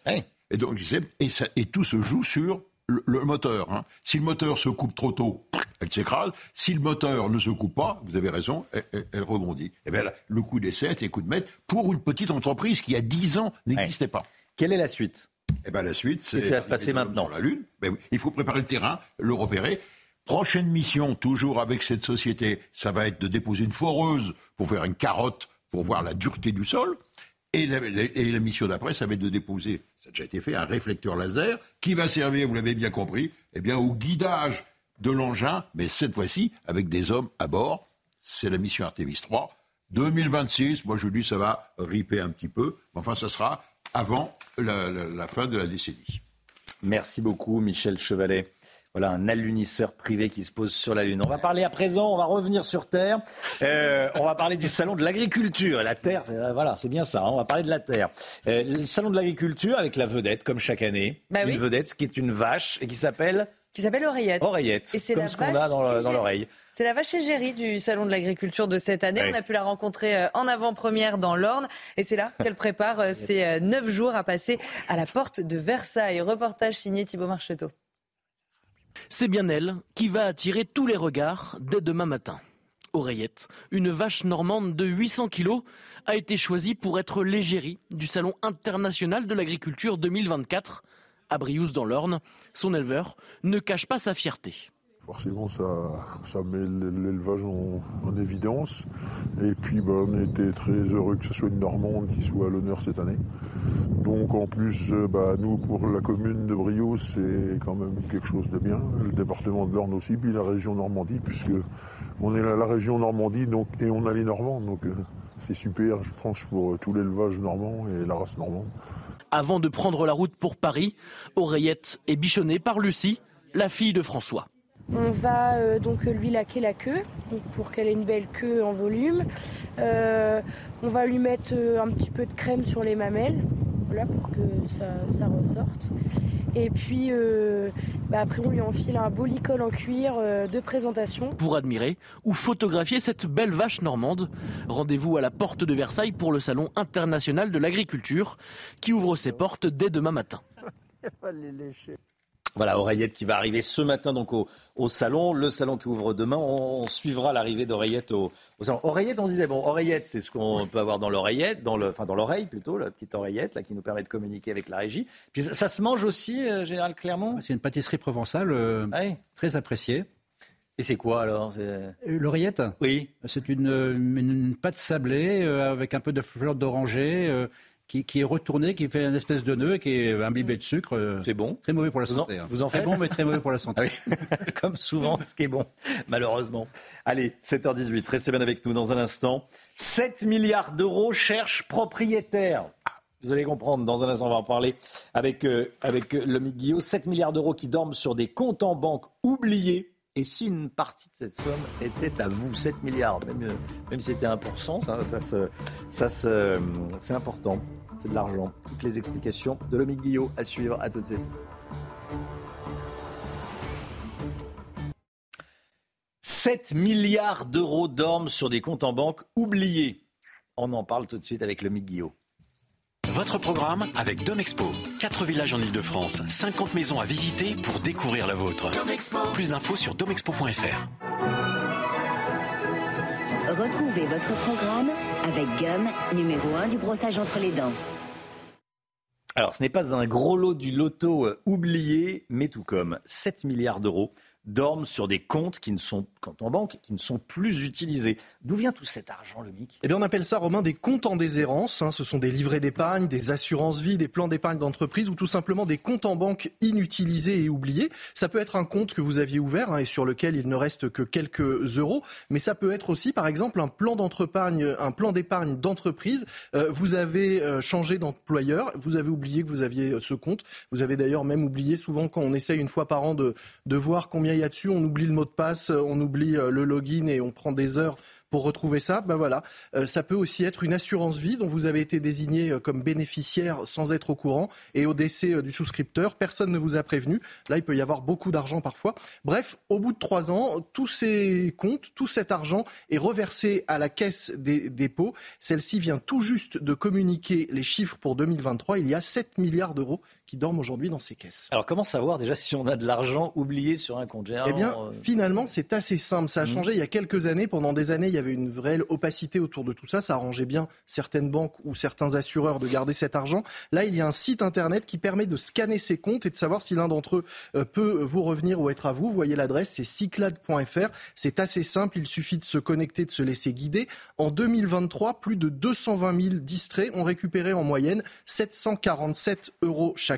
ça peut être beaucoup plus. Hein. Je le disais, le montant moyen pour une assurance vie oubliée est de 6 767 euros, 3 940 euros pour un plan d'épargne d'entreprise. Ça vaut quand même le coup d'aller vérifier. je vous confirme. Et si personne ne se manifeste? Eh bien, l'argent n'est pas perdu pour tout le monde, hein, vous vous en doutez. Au bout de 30 ans, si personne ne le réclame, ça revient à l'État. Il faut quand même savoir que pour le moment, pour les assurances vie, seuls 25% des sommes conservées par la Caisse des dépôts ont été euh, restituées. Pour l'épargne salariale, c'est seulement 8,5% des sommes qui ont été réclamées. S'il est un peu patient, pour l'État, ça pourrait être un véritable jackpot. C'était votre programme avec Gum, numéro 1 du brossage entre les dents. C'était votre programme avec Domexpo. 4 villages en Ile-de-France, 50 maisons à visiter pour découvrir la vôtre. Plus d'infos sur domexpo.fr.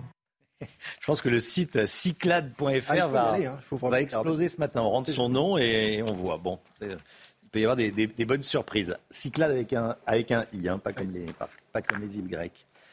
Ah ben tiens, bon, on le revoit. Un site, voilà, pof, cyclade, c i c l a d e.fr.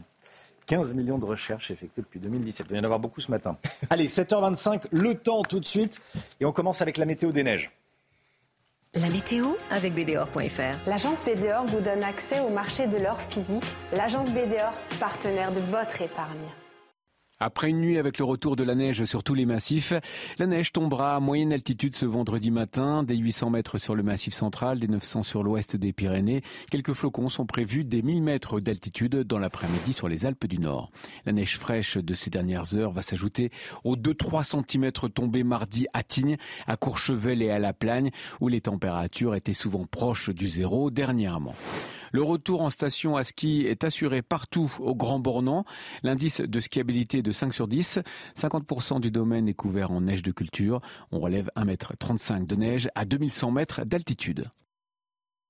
C'était la météo avec BDOR.fr. L'agence BDOR vous donne accès au marché de l'or physique. L'agence BDOR, partenaire de votre épargne.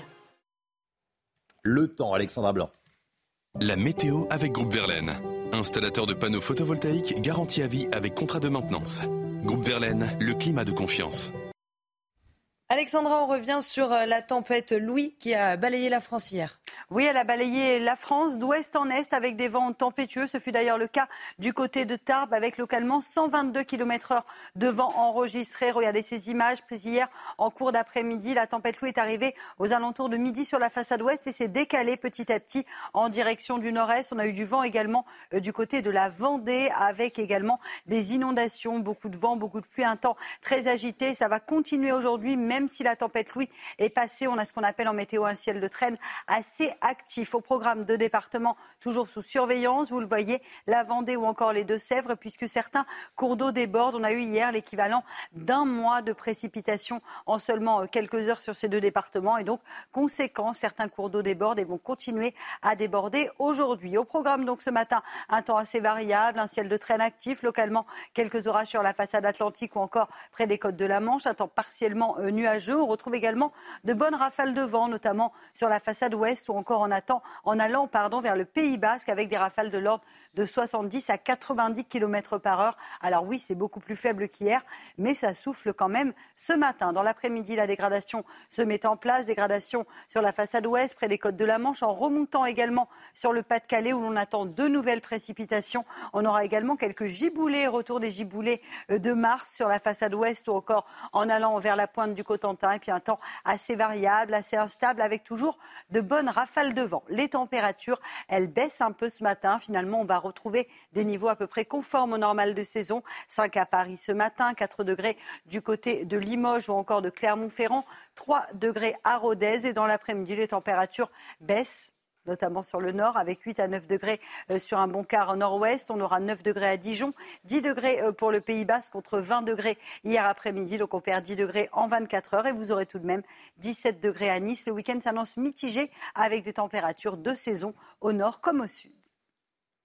Chaud l'été, froid l'hiver, c'était la météo avec Groupe Verlaine. Isolation thermique par l'extérieur avec aide de l'État. Groupeverlaine.com c'est News, il est 7h30. Merci d'être avec nous. Vous regardez la matinale à la une ce matin, le revirement du gouvernement et plus précisément de l'Elysée au sujet des soulèvements de la terre. Le mouvement qualifié d'éco-terroriste avait été invité au débat avec Emmanuel Macron et les agriculteurs prévu demain. Mais devant la polémique, l'Elysée a finalement reculé. C'est demain l'ouverture du Salon de l'agriculture. Est-ce que euh, le débat avec le président de la République est bien reçu chez les agriculteurs? Je pose la question à Patrick Legras, porte-parole de la coordination rurale, qui est avec nous ce matin. Bonjour Patrick Legras, merci d'être là et à tout de suite.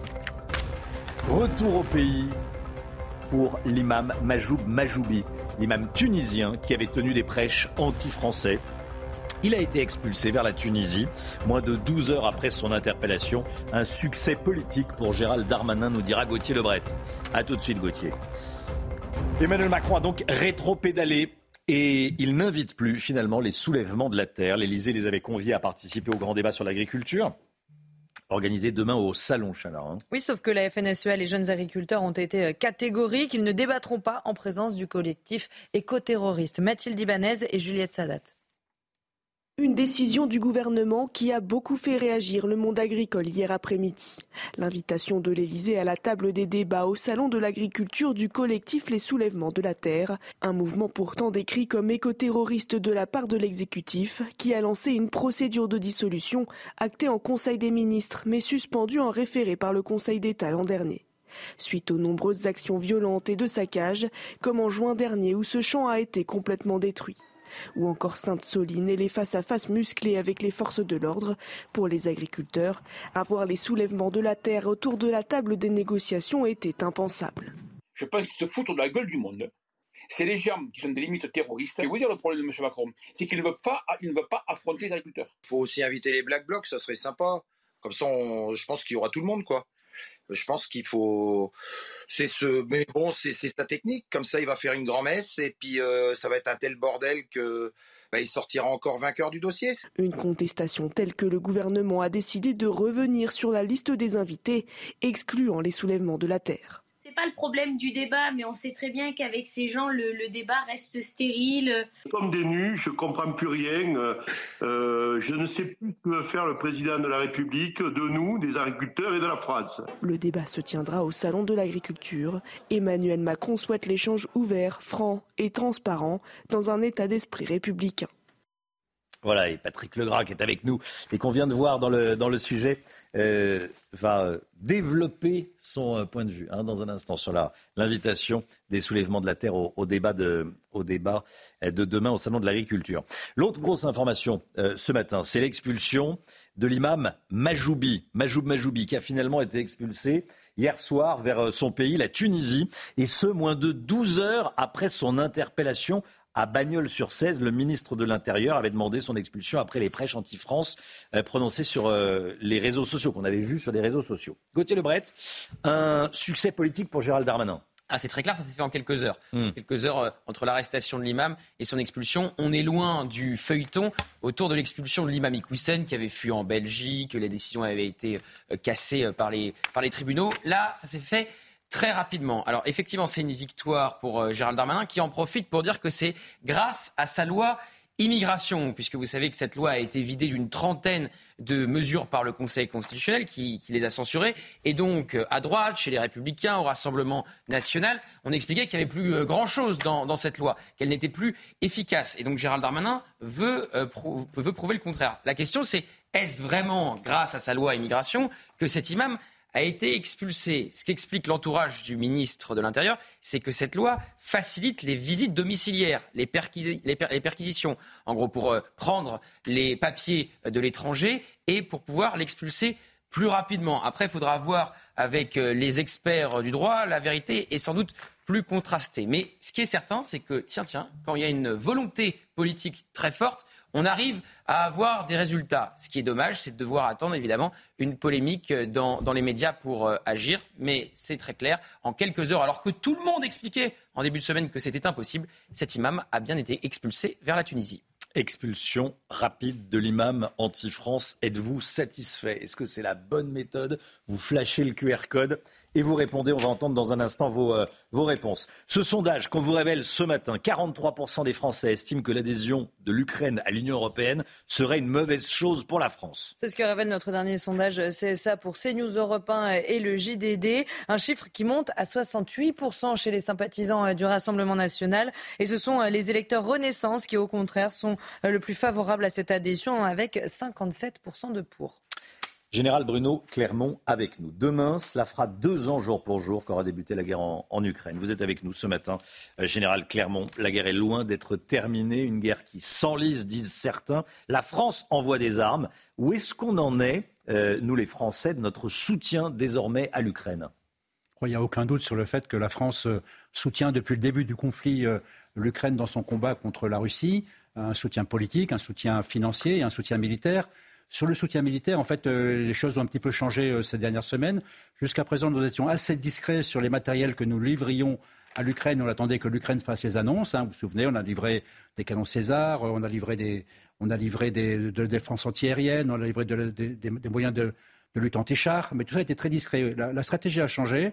Je pense qu'il est important que dans la guerre de la communication, la France dise ce qu'elle fait et fait ce qu'elle dit. Donc c'est vrai qu'on livre un petit peu moins que les autres, mais euh, on livre du matériel de qualité, en quelque sorte, c'est euh, la qualité contre la quantité. Donc il y a des annonces qui ont été faites euh, récemment, politiques, qui permettent de rappeler l'engagement de la France. L'accord bilatéral de sécurité entre la France et l'Ukraine, qui inscrit pour une durée de dix ans un partenariat militaire, un partenariat industriel pour aider l'Ukraine à bâtir son industrie de défense et à, se défendre contre la Russie. Et puis, dernier point, des annonces très fermes faites par le ministre des Armées qui annonce la livraison, par exemple, de 3 000 obus euh, dans la durée, 3 000 obus de 155 mm par mois, euh, une quarantaine de missiles Scalp, euh, des centaines de missiles, des bombes à 2SM qui sont des bombes propulsées très précises qui ont une portée de plus de 60 km. Et puis également, il a été annoncé, et on aura peut-être un peu plus d'éléments, le fait que la France va former des pilotes ukrainiens, des pilotes ukrainiens en France qui plus tard iront voler sur F-16. Donc, euh, en quelque sorte, un, soutien de plus en plus affirmé par la France qui est devenu indispensable pour aider l'Ukraine euh, à se défendre contre l'agression des Russes. Le général Bruno Clermont, merci général. Restez bien avec nous. Dans un instant, Patrick Legras, porte-parole de la coordination rurale, sera euh, avec nous en plateau. Et on va parler également après avec le Guillot des, des aides sociales. Est-ce qu'il faut les, plafonner? C'est Bruno Retailleau le président du groupe LR au, Sénat, qui propose qu'on ne verse pas plus de 70-75% d'un SMIC. On va en parler avec le MIC. A tout de suite. C'est News, il est 8h20. Merci d'être avec nous. Tout d'abord, vos réponses à cette question que je vous pose depuis le début de la matinale. Expulsion rapide de l'imam anti-France. Il a été expulsé dès hier soir, 12 heures seulement après son interpellation. Est-ce que vous êtes satisfait? Est-ce que c'est la bonne méthode? Voici vos réponses. Oui, satisfaite que l'imam euh, anti-France a été expulsé rapidement et il faudrait que Gérard Darmanin fasse le nécessaire pour que les autres imams qui haïssent la France et qui prêchent la haine de la France soient expulsés aussi rapidement. Eh ben, bravo, Monsieur Darmanin. Euh, voilà, comme quoi on peut appliquer les lois en France. Euh, maintenant, je pense qu'avec tous les OQTF qu'il a, euh, maintenant c'est le moment de faire les actions, d'ouvrir la vanne et, et les frontières pour qu'ils repartent dans l'autre sens. c'est surtout ça. Et voilà, montrer que la France elle est capable de se défendre. Oui, bien sûr qu'on est très satisfait. Il mérite qu'est-ce qui, ce qui lui arrive? Il n'a pas besoin de prêcher contre la France. On les accueille, on leur donne tout ce qu'ils veulent. Je suis satisfait de constater que la loi immigration a pu permettre l'expulsion de cet imam de Bagnols-sur-Cèze après ses propos anti-France. Maintenant, voyons voir si ça marche sur le long terme. Je tiens à rappeler que le respect et la cohésion est un des principes nécessaires pour la bonne entente dans notre société. Euh, je suis étudiant euh, et je constate beaucoup de discours euh, d'islam limite radical et de discours anti-France. Et tous ceux qui défendent la France se retrouveraient dans le silence. Et c'est ça que je veux dénoncer aujourd'hui. Voilà vos réponses à, cette question sur l'expulsion rapide de l'imam Majoubi. Patrick Legras est avec nous. Bonjour. Bonjour Romain. Merci d'être là, Patrick Legras, porte-parole de la, de la, coordination rurale. Il y aura donc un grand débat demain au, Salon de l'agriculture. Déjà, votre, votre, point de vue sur, euh, sur ce débat, c'est une bonne solution Vous avez été invité à la coordination rurale? La, coordination a été invitée. Invité, est-ce que vous allez y aller? La présidente n'ira pas. Parce que ben Parce qu'on a demandé plusieurs fois le débat en intersyndical, aussi bien au Premier ministre qu'au Président, il n'a euh, pas voulu le faire. Et là, c'est plus une intersyndicale, c'est une interbordel. Il n'y a pas d'autre mot. Parce que les soulèvements de la terre, je vois pas ce qu'ils vont faire avancer sur le monde agricole et les problèmes des agriculteurs. Alors finalement, ils vont pas y aller. Euh, enfin, ils vont pas y aller. Ils sont pas invités, en tout cas. Ouf, ouais, enfin, aujourd'hui, il n'y a pas eux, il y en a d'autres. Euh, pareil, Génération Future. Euh, je sais plus, enfin d'autres, Greenpeace. Dernière rénovation. ce qu'on voulait, ce qu'on voulait, enfin ce qu'on souhaitait, c'est mm. euh, avancer sur les revendications des problèmes agricoles. C'est pas de faire un débat sur l'écologie. Euh, ça, peut se valoir, mais pas au salon de l'agriculture. Donc si vraiment il manque du monde, parce que là je pense que ça commence à être euh, un peu euh, éclairci, on va trouver des gens pour remplir les bancs, hein, vous inquiétez pas. C'est-à-dire? Bah, il y a des gens qui viendront. on va, si on a des places, on va, on va envoyer des personnes. C'est une sorte de menace de, entre guillemets, bordéliser le débat? Non, mais on va mettre des gens euh, qui ont de la voix, qui ont des revendications, un peu comme les soulèvements mm. ou d'autres. Euh. mais aujourd'hui, le débat euh, constructif, vous savez, on, enfin, on a un peu, on a un peu d'ancienneté, c'est comme vous, donc on sait ce qui va se passer. On va avoir 50 personnes qui vont poser 30, secondes de questions. Monsieur Macron va dire que c'était une bonne question. Il va répondre pendant 5 ou 10 minutes et puis on va passer les deux heures comme ça. Je pense pas que c'est ça qui va régler les problèmes agricoles. Après, c'est une façon de voir les choses. Je peux me tromper, mais je pense que on, va voir ce qui va se passer. Pourquoi l'Élysée a invité les soulèvements de la terre, selon vous? Bah, Comme j'ai dit hier, je pense qu'il y a un des conseillers qui a oublié de prendre ses cachets avant de faire l'invitation. je pense pas que ça vienne du président, il faut être honnête, je pense pas. Parce que vous pensez que le président de la République est entouré d'écologistes euh je connais, j'en connais une paire comme M. Canfin, on n'en parle jamais. Mmh. Je ne pense pas que ce soit un fervent défenseur du monde agricole. Hein. Quel accueil vous allez réserver à Emmanuel Macron demain au salon de l'agriculture? Si je vous entends, euh, vous dites on va s'il y a des places dans le dans le dans le débat, on va y aller, on va dire ce qu'on pense. Donc alors, vous allez alors, lui réserver quel type d'accueil demain au salon de l'agriculture Patrick hier, Legras. Hier, j'étais, euh, on a fait une manifestation à Arras le, la coordination rurale est un des acteurs. C'est vrai, euh, relativement de plus en plus important et prépondérant. Mais toutes les misères du monde, du monde agricole, ne viennent pas de la coordination rurale. Je vais prendre un mhm. exemple. Euh, nous, hier, on a fait une, manifestation, on a été bloqué une heure et demie. Euh, ça s'est très bien passé. Mais la veille, il y avait des gens de la FNSEA qui avaient foutu du lisier. donc, je pense qu'il faut arrêter de dire que la coordination est plus brutale. On se laisse pas faire. Mais on est très ouvert et on est prêt à la discussion, mais pas dans n'importe quel contexte. Donc, sur la réception du président ou du cortège du président il y a des choses que l'on va faire, il y a des choses que qu'on sait qui vont se passer, mais qui viennent pas de la coordination, qui viendront des indépendants, qui viendront euh, d'autres syndicats. Mais je pense quelle est la limite à ne pas dépasser? Ben, la limite à, ne pas dépasser, moi j'ai toujours dit, c'est de respecter les gens, c'est-à-dire de ne pas en venir aux mains, aux bras, aussi bien du côté des agriculteurs que des forces de l'ordre. Mmh. Et je pense que demain, demain, avec certains discours, aussi bien du gouvernant ou des gouvernants que des syndicalistes, je pense que ça va être très très compliqué. Mais la, meilleure chose, comme on a toujours dit, ça serait de s'abstenir de venir mmh. et peut-être de refaire une intersyndicale et de dire, au lieu de faire un grand débat euh, sur la place du marché aux vaches, de le faire à l'Elysée et, et de dire, voilà, on se voit et qu'est-ce qu'on peut faire pour faire avancer? Parce qu'aujourd'hui, en fait, c'est un monologue. On fait des propositions, je dirais tous les syndicats à peu près les mêmes. Et en fait, on a une réponse euh, présidentielle du gouvernement qui est à côté des questions posées. Donc on a, on a deux langages. Donc je ne sais pas comment faire pour être en phase, mais ça sera certainement pas en invitant euh, euh, des gens qui sont des associations environnementales. Patrick Legras avec nous ce matin. Merci beaucoup Patrick Legras. Bonne journée à vous. Merci. tout d'abord, avant de retrouver le Guillot pour l'écho, le point info, les toutes dernières informations. Chanel Housteau. 90 000 foyers sont toujours privés d'électricité ce matin après le passage de la tempête Louis. Des vents dépassant les 100 km heure ont balayé la France d'ouest en est. Il y a eu de nombreux dégâts. Et puis ce drame dans les Deux-Sèvres, un automobiliste de 52 ans est mort, noyé dans sa voiture. Il avait emprunté une route inondée pour rentrer chez lui. Et puis ne manquez pas l'événement du jour, la 49e cérémonie des Césars. C'est ce soir et c'est à suivre sur Canal évidemment. Et parmi les films favoris, on retrouve la Palme d'Or, Anatomie d'une chute de Justine Trier, déjà récompensée par les Golden Globes aux États-Unis. Votre programme avec Domexpo. 4 villages en Ile-de-France, 50 maisons à visiter pour découvrir la vôtre. Plus d'infos sur domexpo.fr. Retrouvez votre programme avec Gum, numéro 1 du brossage entre les dents. Bruno Retailleau, le président du groupe Les Républicains au Sénat, estime que les économies annoncées par Bruno Le Maire ne sont pas suffisantes. Avec une dette qui dépasse les 3 000 milliards d'euros en France, il faut faire plus.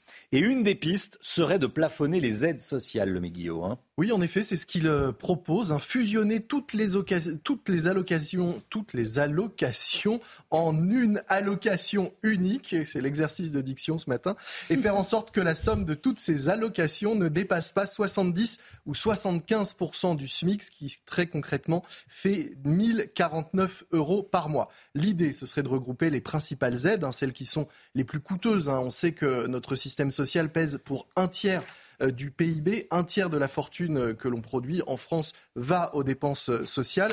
Donc fusionner ces principales aides, le RSA qui est aujourd'hui de 607 euros par mois, la prime d'activité, l'allocation spécifique de solidarité ou encore les APL, les aides au logement. En revanche, Bruno Retailleau n'a pas dit à ce stade s'il imaginait que le plafond évolue en fonction de la composition du foyer et du nombre d'enfants. On sait que certains ont par le passé, par exemple, proposé que les allocations familiales soient plafonnées à 3 ou 4 enfants maximum.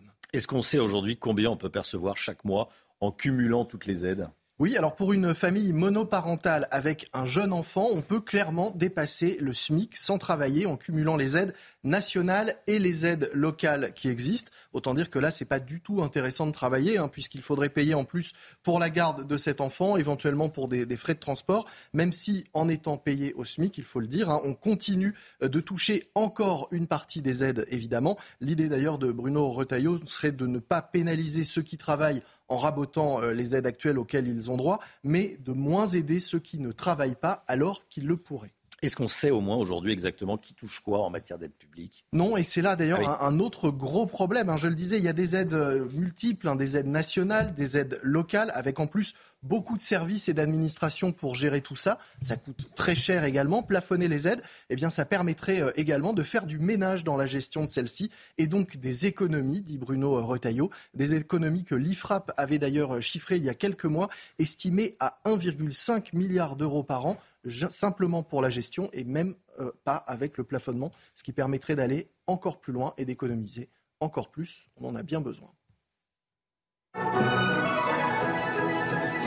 C'était votre programme avec Gum, numéro 1 du brossage entre les dents. C'était votre programme avec Domexpo. 4 villages en Ile-de-France, 50 maisons à visiter pour découvrir la vôtre. Plus d'infos sur domexpo.fr. Il est 8h moins 10, le débat au Salon de l'Agriculture. Demain, les soulèvements de la terre, invités puis désinvités. Emmanuel Macron qui offre une tribune aux zadistes, nous dira Paul Sugy dans un instant. A tout de suite.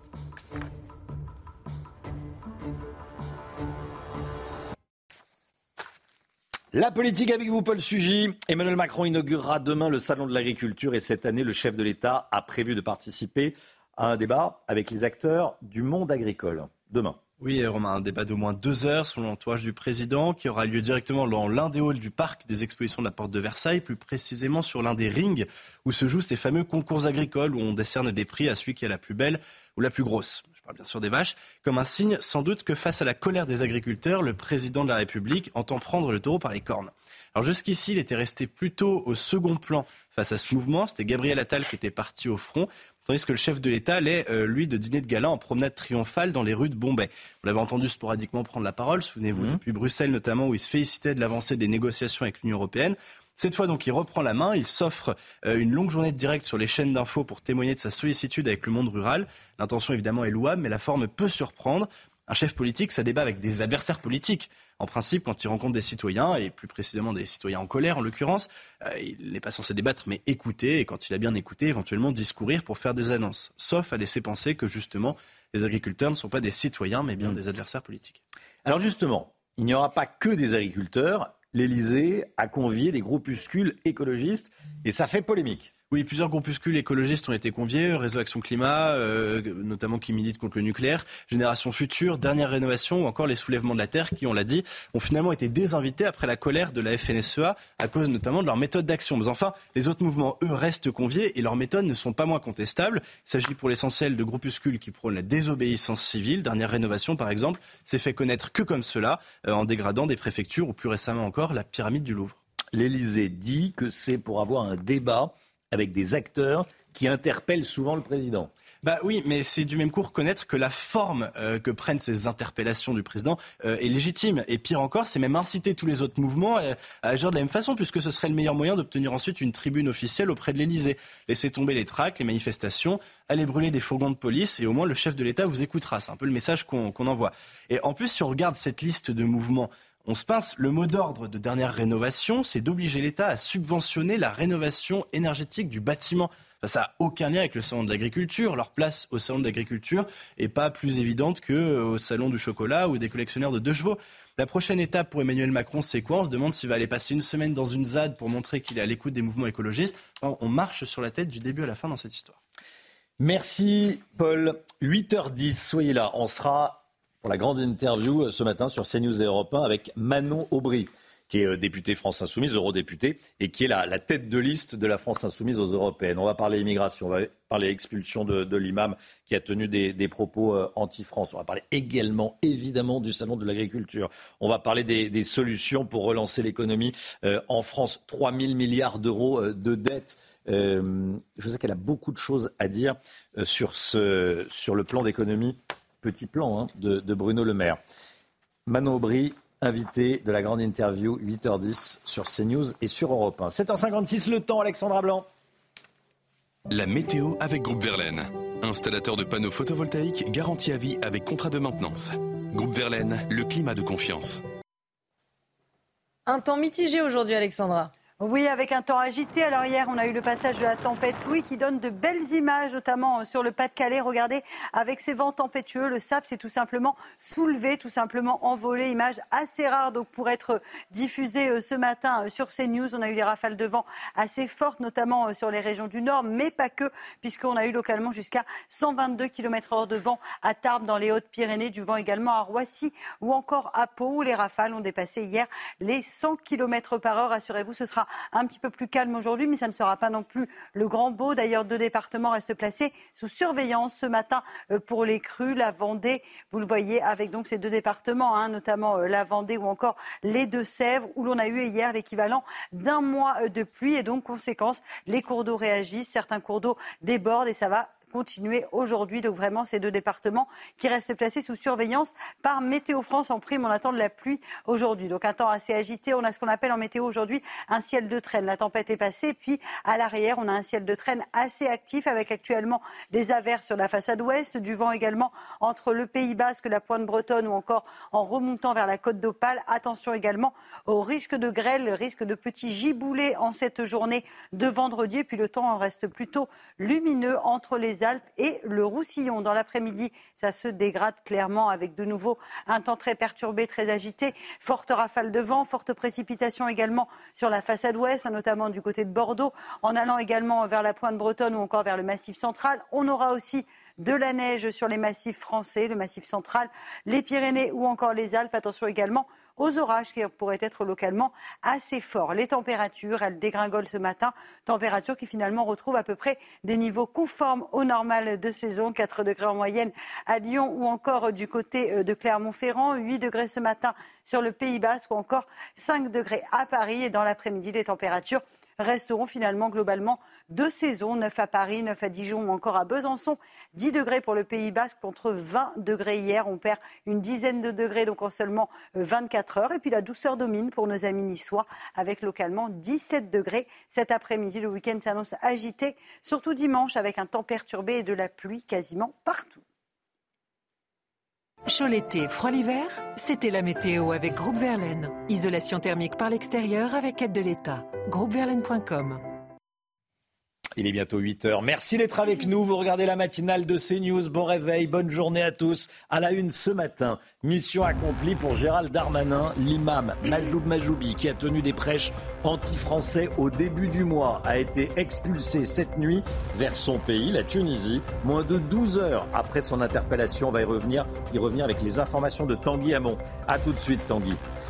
Les tracteurs sont en route pour la capitale. Ils se rendent à Paris pour le salon de l'agriculture qui commence ce matin et vont manifester entre la porte de Saint-Cloud et les Invalides. Maxime Leguet en direct avec nous. À tout de suite, Maxime. L'Elysée rétropédale et renonce finalement à inviter les soulèvements de la terre au débat demain au salon de l'agriculture. Les soulèvements de la terre qualifiés de mouvements écoterroristes qui ont été invités. Finalement, ils ne le sont plus. Euh, on va y revenir avec vous, Gauthier Lebret. À tout de suite, Gauthier. L'imam Majoub Majoubi a finalement été expulsé vers la Tunisie et ce, moins de 12 heures après son interpellation hier, Chana. Hein. Oui, et euh, Gérald Darmanin s'est félicité euh, sur euh, Twitter, le ministre de l'Intérieur, qui avait demandé son expulsion après des prêches anti-France prononcées sur les réseaux sociaux. Tanguy Hamon avec nous, service police-justice de CNews. Qu'est-ce qu'on sait de cette expulsion? L'expulsion, comme vous l'avez dit, a été extrêmement rapide. Gérald Darmanin l'a annoncé euh, hier soir à 21h30. Euh, l'imam euh, Majoud Majoubi est parti d'un aéroport de la région parisienne. Il était auparavant, gardé dans un CRA, un centre de rétention administrative. L'avocat de l'imam a immédiatement annoncé qu'il allait déposer un recours pour contester le fond et la forme de cette expulsion. Mais du côté du ministère euh, de l'Intérieur, on nous indique qu'on se dit très confiant sur les faits que cette expulsion ne sera pas cassée. On nous indique que ce qui est reproché à l'imam est suffisamment grave pour passer au-dessus des éléments que la défense pourrait présenter. On a en, fait, en effet pu consulter euh, l'arrêté d'exclusion de l'imam et outre les critiques contre la France et le drapeau français, on trouve aussi dans ces prêches des messages contre les juifs, contre les femmes et également des propos qui sont susceptibles de relever de l'apologie du djihad. Bref, on nous dit que le dossier monté contre cet imam est très conséquent. Tanguy, le ministre de l'Intérieur, dit que sans la loi immigration, cette expulsion n'aurait pas été possible. Est-ce que c'est vrai? Eh bien, on nous indique en tout cas que grâce à la loi, les autorités peuvent désormais avoir une plus grande amplitude pour réaliser ce qu'on appelle une visite domiciliaire chez les étrangers que l'on veut expulser. Une visite domiciliaire, en fait, c'est une sorte de perquisition dont le but est de récupérer le passeport de l'individu et ensuite de le conduire aux autorités pour qu'il soit expulsé immédiatement dans son pays d'origine. C'est donc ce qu'il s'est passé pour l'imam euh, euh, Majoubi hier. Les forces de l'ordre sont allées chez lui, l'ont interpellé, ont saisi son passeport et ont donc pu l'expulser directement sans avoir besoin d'un laissez-passer euh, consulaire de la part de la Tunisie. Merci beaucoup Tanguy cette question ce matin que je vous pose. Hein, expulsion rapide de l'imam, bonne chose ou pas Est-ce que c'est la bonne méthode? Est-ce que vous êtes satisfait? Vous flashez le QR code et vous répondez. On entendra à nouveau vos réponses à, à 8h30. Le salon de l'agriculture, Emmanuel Macron rétropédale et finalement n'invite plus les soulèvements de la terre. L'Élysée les avait conviés à participer au grand débat demain sur l'agriculture. Et finalement, face à la colère de la FNSEA notamment, il a reculé. L'Élysée a reculé, Gauthier Lebret. Hein oui, l'Élysée a reculé, mais euh, le mal est fait? C'est trop tard. Pendant quelques heures, euh, certains ont envisagé euh, au Palais d'Élysée, probablement des conseillers du président, d'inviter euh, les soulèvements de la terre. Alors on rappelle juste, hein, ils voulaient faire donc débattre les représentants des agriculteurs avec ceux qui s'en prennent aux agriculteurs. Non loin de Nantes, il y a quelques mois, les soulèvements de la terre allaient littéralement saccager des exploitations agricoles. On ne parle même pas des dégâts pour des milliers d'euros des méga-bassines de, Sainte-Soline. Et puis les images contre les forces de l'ordre plus de 40 gendarmes blessés en mars 2023 lors de la manifestation interdite de Sainte-Soline. Il y a eu d'ailleurs euh, deux condamnations euh, contre les principaux responsables euh, de cette manifestation interdite des soulèvements de la terre à de la prison avec sursis. Et c'est cela que l'Élysée a voulu inviter pour débattre avec les agriculteurs, les mêmes qui sont taxés d'éco-terroristes par Gérald Darmanin et que Gérald Darmanin a voulu dissoudre. C'était sans compter sur le Conseil d'État, jamais à l'abri d'une décision inique. Merci beaucoup Gauthier. Le salon de l'agriculture qui va donc ouvrir ses portes demain. Les agriculteurs veulent maintenir la pression sur le gouvernement et multiplient les actions aujourd'hui. Et hier, il y avait également des, actions de, colère, de contestation, Chana. Hein. Oui, notamment à Senlis dans l'Oise où ils ont euh, investi le parking de la gare routière. Voyez ce reportage de notre équipe avec Fabrice Elsner, Michael Dos Santos et Adrien Spiteri. Des messages visibles devant leur tracteur et des coups de klaxon. Dans les rues de Senlis hier, des dizaines d'agriculteurs ont défilé avec un objectif clair. L'idée, c'est de maintenir la pression, euh, voilà, de, dire qu'on ne reste pas les bras croisés, qu'il y a des promesses qui nous ont été faites. Et euh, bah, on entend bien qu'elles soient euh, non seulement respectées, mais aussi respectées dans un délai imparti. Quoi. Ils ont ensuite investi le parking de la gare routière de la ville. Selon plusieurs agriculteurs, depuis leur mobilisation dans le pays et les annonces du gouvernement, rien n'a changé. Leurs revendications sont toujours les mêmes, leurs constats aussi. On est en train de perdre notre cheptel laitier en, France. En viande, c'est pareil. Et on va importer des produits que, l'on ne veut pas. Donc, euh, il y a un moment, il faut arrêter et il faut nous permettre de, de travailler. À quelques heures de l'ouverture du Salon de l'agriculture et de la visite d'Emmanuel Macron, cet agriculteur prévient le chef de l'État. Déjà, je lui donne un conseil, c'est de venir avec des boules pièces, parce qu'on euh, va se faire entendre. S'il annonce euh, qu'il euh, va caresser les, culs des animaux, bah, c'est le cul des agriculteurs qu'il va voir. Dans la soirée, un cortège d'agriculteurs pourrait tenter de se diriger devant les portes du salon. Certains envisagent de camper à Paris à la porte de Versailles jusqu'à l'arrivée du président. Voilà, et puis euh, cette image que je voulais vous montrer à la, veille du deuxième triste anniversaire du début de la guerre en, Ukraine, euh, l'image de Vladimir Poutine qui est monté à bord d'un bombardier stratégique des forces de dissuasion nucléaire de la Russie. Le message est clair, hein, il a effectué un vol d'une trentaine de minutes dans cet appareil, une manière de, rappeler au monde que les, Russes disposent bien de l'arme nucléaire et qu'il n'est, pas exclu qu'ils l'utilisent euh, un jour. On est avec le général Bruno Clermont ce matin. On vous retrouvera à 8h30, euh, mon général. Il est 8h06. Restez bien avec nous dans un instant. Manon Aubry, qui est tête de liste France Insoumise aux Européennes, sera l'invité de la grande interview CNews Europe 1. A tout de suite. C'est News, il est 8h12. Bienvenue à tous. Tout de suite, c'est la grande interview de Manon Aubry, tête de liste, la France Insoumise aux Européennes. Bonjour Manon Aubry. Bonjour Romain Desarbres. Vous êtes l'invité de la grande interview ce matin sur CNews Europe 1, tête de liste La France Insoumise aux européennes et eurodéputés. Euh, merci d'être avec nous ce matin. Je voulais vous entendre déjà avant de parler euh, économie et, et agriculture.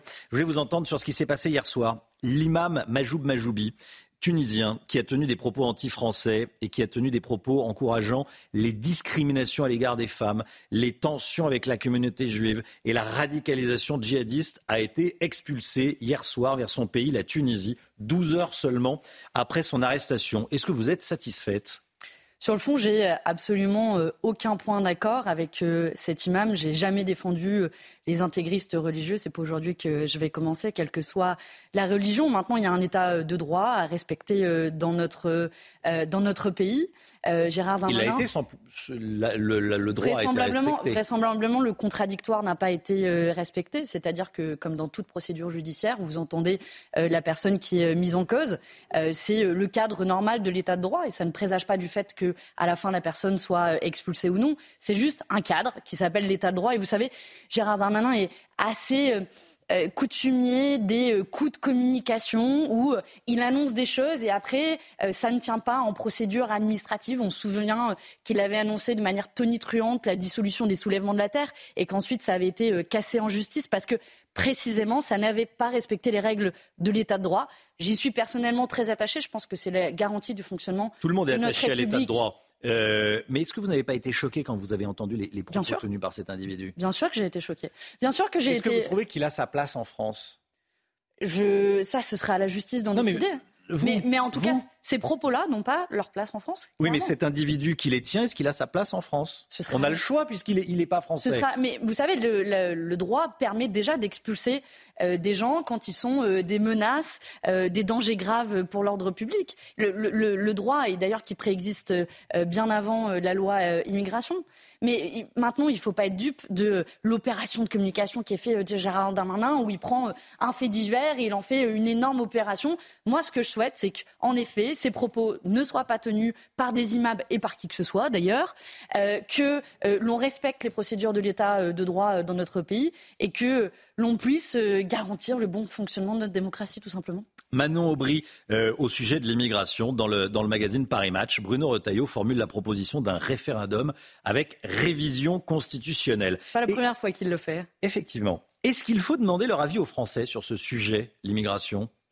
On a eu. Euh, Ou est-ce qu'il faut avoir peur de la démocratie? J'ai jamais peur de la démocratie et on y reviendra après. Et je pense qu'il y a un sujet qui mérite euh, la, démocratie et le vote des Français, qui est euh, l'imposition scandaleuse d'un nouveau pacte d'austérité et de coupe sans précédent dans les services publics. On y reviendra. mais je, vois bien ce, que, ce que font la droite et l'extrême droite qui agitent sans cesse le sujet euh, migratoire du matin au soir. On vient d'avoir une nouvelle loi euh, immigration qui a été euh, passée avec les voix de la droite et de l'extrême droite, qui, est, qui fait suite à... il y a eu une loi immigration à peu près tous les ans sur les 20 dernières années. Depuis que je suis née, j'ai vu assister à une loi immigration qui n'a souvent d'ailleurs pas changé grand-chose dans le pays. Mais voilà, quand les prix explosent, quand les gens galèrent à faire leurs courses, quand on a 10 millions de personnes sous le seuil de pauvreté, on va agiter ce totem du migrant qui serait la cause d'absolument tous les problèmes, alors que souvent ces lois sont prises sans être appliquées. Vous le voyez, je pense qu'il faut être un peu rationnel dans ce débat politique-là. Le président du RN, Jordan Bardella, à votre place mercredi, a affirmé vouloir des États généraux de l'immigration. Il a dit que l'immigration allait être le sujet essentiel des Européennes. Vous n'êtes pas d'accord avec lui sur ce point de vue? Je pense à tous les gens qui nous écoutent, qui sont euh, dans leur voiture, euh, qui regardent peut-être euh, leur télé.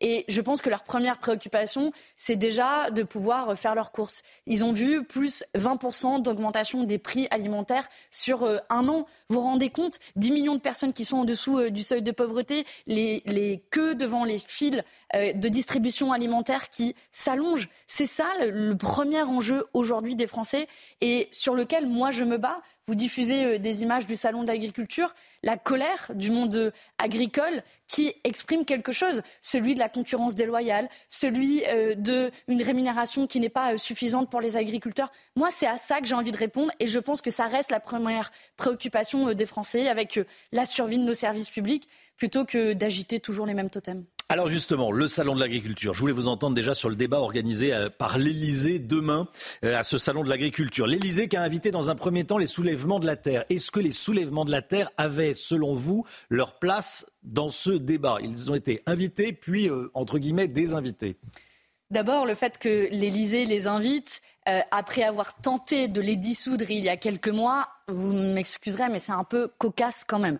Et puis, j'ai quand même une impression plus globale de grand retour du grand débat. Vous vous souvenez ce qui a été organisé après le mouvement des Gilets jaunes? Il y a eu un certain nombre euh, d'ailleurs euh, de demandes qui ont été faites dans le cadre de ces grands débats et puis qui a été remisé directement aux oubliettes. C'est le réflexe d'Emmanuel Macron d'organiser ce type de grand débat faute de réponses politiques concrètes aux demandes des agriculteurs, qui sont quoi? C'est un, faire face à la concurrence déloyale et mettre fin aux accords de libre-échange. Et la semaine prochaine au Parlement européen, nous allons voter pas un mais deux nouveaux accords de libre-échange et mon groupe au Parlement européen est le seul à s'y opposer. Et la deuxième revendication des agriculteurs, c'est une juste rémunération, vivre de son travail, d'avoir des prix planchers. Et ça aussi, le gouvernement le refuse et a voté contre notre proposition de loi à l'Assemblée nationale. Vous le voyez, les, les grands discours, le grand blabla, franchement, il y en a marre, ça suffit. La colère du monde agricole n'est pas éteinte. Est-ce que vous craignez qu'elle reprenne de plus belle? Tant qu'il n'y aura pas de réponse politique, bien sûr qu'elle risque de reprendre de plus belle. On l'a vu, il y a euh, des tracteurs qui sont en route vers Paris et la colère va gronder dans les allées du salon de l'agriculture tant que euh, l'on considérera, euh, et en particulier les agro-industries, considéreront les, agriculteurs, les agriculteurs mmh. comme des vaches à lait.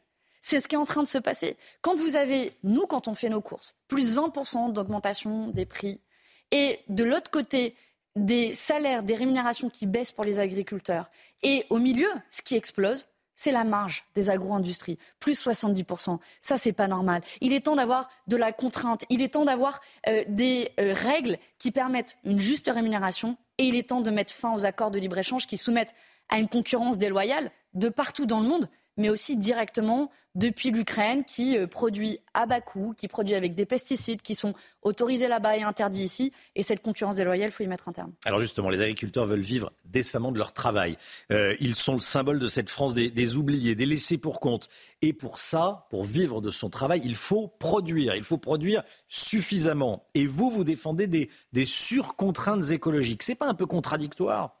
On ne défend pas les surcontraintes écologiques. Ce qu'on défend, c'est la capacité des agriculteurs à pouvoir produire, y compris dans les 10, 20, 30, 40, 50 années qui arrivent. Parce que si euh, vous euh, euh, détruisez les sols, si vous détruisez la santé de nos agriculteurs, c'est notre capacité à produire qui sera remise en cause dans les années qui viennent. La première question qui est posée, c'est d'avoir les mêmes règles pour tous. Quand euh, le Parlement européen a voté il y a quelques mois de cela un accord de libre-échange avec la Nouvelle-Zélande. Là aussi, mon groupe au Parlement européen a été le seul à ne pas le soutenir. Vous faites venir des produits de 20 000 kilomètres d'ici, notamment du lait. Je pense à tous nos producteurs laitiers qui vont être soumis à cette concurrence déloyale avec un pesticide qui est autorisé là-bas, qui s'appelle l'atrazine et qui est interdit dans l'Union européenne, avec des salaires qui sont aussi euh, plus faibles. C'est le vrai aussi pour les deux accords qui sont signés la semaine prochaine avec le Chili et avec le Kenya. C'est ça le cœur du problème. C'est ça aujourd'hui la concurrence déloyale à laquelle sont exposés les agriculteurs euh, en France et en Europe. Et si demain on avait les mêmes règles pour tout le monde, alors nos agriculteurs seraient protégés. C'est cette folie du libre-échange à laquelle il faut mettre un terme. Et de ce point de vue-là, pardon, mais j'en ai marre de tous ces hypocrites qui vont venir au salon de l'agriculture, la main sur le cœur et dire oui, on est à vos côtés, les agriculteurs. Et la semaine prochaine, la semaine prochaine, Romain Desarbes, vous vous rendez compte Voter, signer deux nouveaux accords de libre-échange. Au bout d'un moment, ça suffit la grande interview de Manon Aubry, tête de liste France Insoumise aux européennes et eurodéputée. L'économie. La France doit faire 10 milliards d'euros d'économie cette année. Ça a été annoncé par Bruno Le Maire euh, dimanche dernier. Est-ce que vous partagez déjà l'inquiétude de Bruno, Le, de, Bruno Le Maire et l'urgence qu'il y a à faire euh, des économies en France?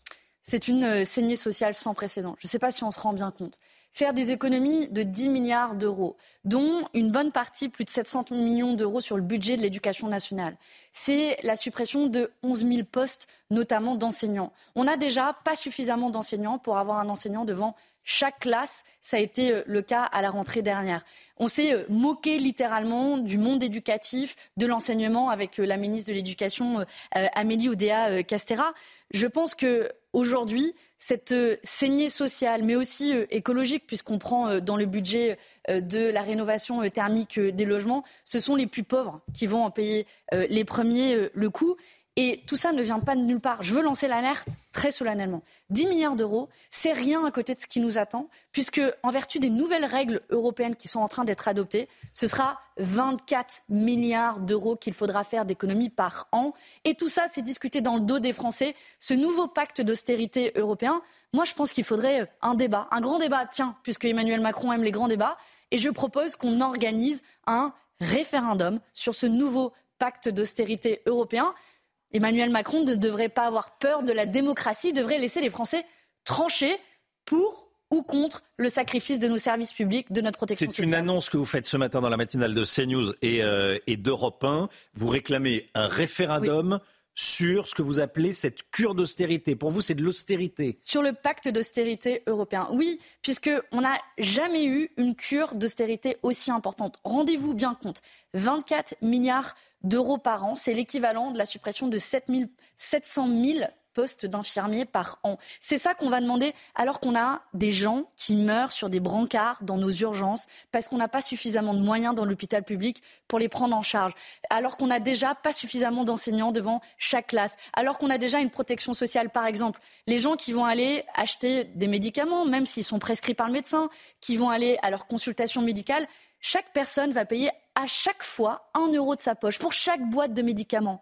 Et vous voyez, cette austérité-là, on va la faire payer aux Français et en particulier aux Français qui n'ont pas les moyens d'avoir une bonne mutuelle, qui n'ont pas les moyens d'avoir une protection sociale privée. Et donc c'est une folie, c'est pour ça que nous demandons un référendum. Manon Aubry, euh, vous parlez d'austérité, mais la dette en France n'arrête pas de grossir. On est au bord de la banqueroute, plus de 3 000 milliards d'euros de dette. Et là, on fait juste un petit plan d'économie de 10 milliards. Vous trouvez que notre pays a fait faillite ces dernières années?